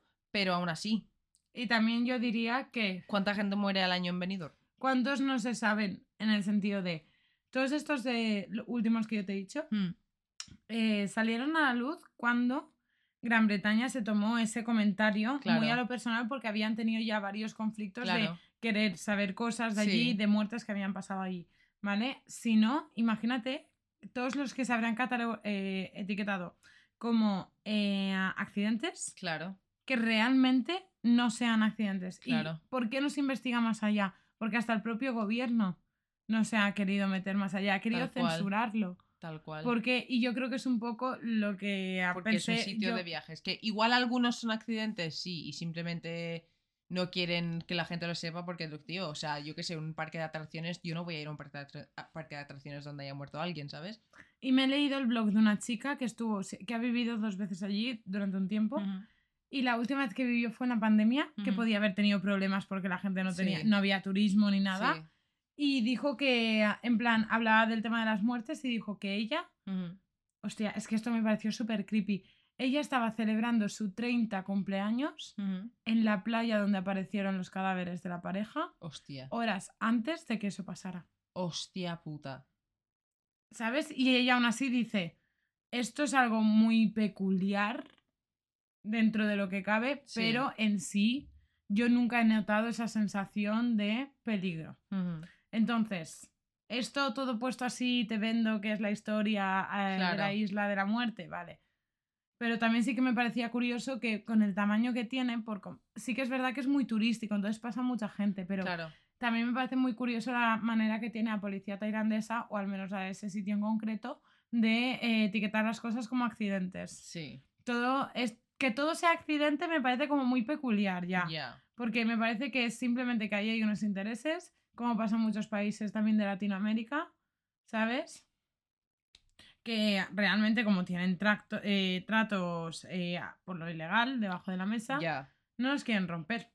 Y esto es lo que te traigo hoy. Pues Bueno, yo no te tenía ni hoy. idea de eso, tía. No sé cómo no me conocían los, los casos estos fuertes. Tía, a mí Yo flipo. me pareció súper interesante. Súper interesante. Me encanta. Y estoy como súper agotada. Sí, yo también, ¿eh? es como... Mucha información y además ninguna de las dos Ha traído algo ligero. No hemos hablado casi de lo que íbamos a... En plan, Jessica me ha dicho su caso, el nombre, Se y yo le he dicho el nombre del mío. Pero ninguna de las dos creo que éramos conscientes de lo heavy que iba a ser el caso de la otra. Porque yo Sí. he traído un caso muy heavy pensando que "Eh, igual el de Jessica no es tan heavy. Pero hostia puta. Yo también iba, porque yo pensaba que la mujer de Israel iba a ser más de pistas como Taman Shud, que no era tan como tan sádico, Sí. sino como que era más de Sí. las investigaciones en sí, ¿sabes lo Ah. que te quiero decir? Pero, uff, me duele todo, tía. Y encima es que de verdad, chicos, no sabéis lo que es. Parece que solo es hablar, pero es hablar, es que... Es pensar también, te agotas mentalmente, piensas en, en, eh, es mucha procesar mucha información porque es lo que te digo. El caso que yo le cuento a Jessica, uno, yo lo estoy contando y me agoto contándolo. Ella lo está procesando y se agota de procesarlo y luego tiene que contar su caso. Que se agota haciendo eso, yo ya estoy agotada de contar el mío y tengo que procesar todo lo que me cuenta Jessica. Es un bucle. Sí, y aparte de todo eso, eh, reacciona. Sí, tal eh, cual. aparte, como no tenemos el, am, la ayuda visual, Exacto. eh, Ay, perdón, es que estoy bostezando. Perdón, ¿eh? esto es muy mal, muy mal, pero es que tengo, me- cuando, cuando estamos ya en ese punto que el podcast está acabando, como que mi cuerpo hace... ya, ya, "Ah", ya y nos podemos empiezo a relajar. dormirme, ¿sabes? Tal cual, tal cual. Bueno, si queréis comentar este, Sí. este episodio, si nos queréis escribir, contarnos cualquier cosilla, podéis hacerlo por redes sociales. eh, yo os voy a decir Facebook, que es la ley de Murphy, y también podéis hacerlo por Twitter y Instagram, eh, Instagram, perdón, que es en arroba podcast. Gracias, no lo hubiese entendido si no hubieses aclarado eso. También nos podéis mandar. Es que estamos ya tontas. También os podéis mandar un correo a la ley de Y también tenemos, bueno, no sé, es que es el Instagram, voy a dejar de decirlo. Ay, el Instagram, el, la- el El TikTok, TikTok. voy a dejar de decirlo porque no lo utilizamos. Si queréis mandarnos memes al TikTok para reírnos, es, Exacto, es arroba sí. LLDM podcast. Y antes de, de despedir, ¿por qué das gracias esta semana? Ay, déjame pensar, he pensado mucho ya hoy. Yo, No me lo había preparado. ¿Tú qué? yo diría por volver a conectar. El que el cable, la vida. No, pero que a veces eh, pasan cosas en la vida Mm. que como no que te dejas, sino que cambias de fase o te haces más cómoda o bla, bla, bla, bla, bla, y dejas un poco de lado lo que tú siempre habías querido, Sí, ¿no? sí. Y cuando vuelves a conectar con ese pasado, con esas cosas de, ay, a mí esto me hacía mucha ilusión, sí. ay, a mí esto me hacía mucha ilusión, esto a mí me gustaba, esto quiero volver a hacerlo, ¿sabes? Y esto lo digo porque me acabo de teñir el pelo de rosa, Tal cual. que es algo que lo he llevado, bueno, Kira y yo nos conocimos así, yo llevaba el pelo rosa y ella lo llevaba negro y después azul. Cuando yo cuando nos, nos conocimos, yo lo llevaba normal y además, además, esto es gracioso que lo dices ahora. Cuando nos conocimos, yo tenía el pelo negro y además me lo había tenido hace poco porque quería empezar la uni. En plan, digo, es que no quiero ser la loca que entra a clase con el pelo azul, ¿sabes? Y conocí a Jessica, que tenía el pelo rosa, chillón. rosa fucsia. Y, ah, y conocí a Jessica, en un principio pensaba, bueno, todos lo sabéis, en un principio pensaba que me iba a caer mal, pero al final... Eh, que era americana. Eh, oye, al final. al Pero final te conocí a ti y poco tiempo después de conocerte a ti me teñí el pelo otra vez. Porque yo llevaba muchos años teñiéndome y dije, bueno, va, universidad. En plan, venía de Madrid, me había teñido un montón en Madrid de distintos colores y fue a las dos semanas conocer a Jessica y fue como, bueno, va, azul otra vez.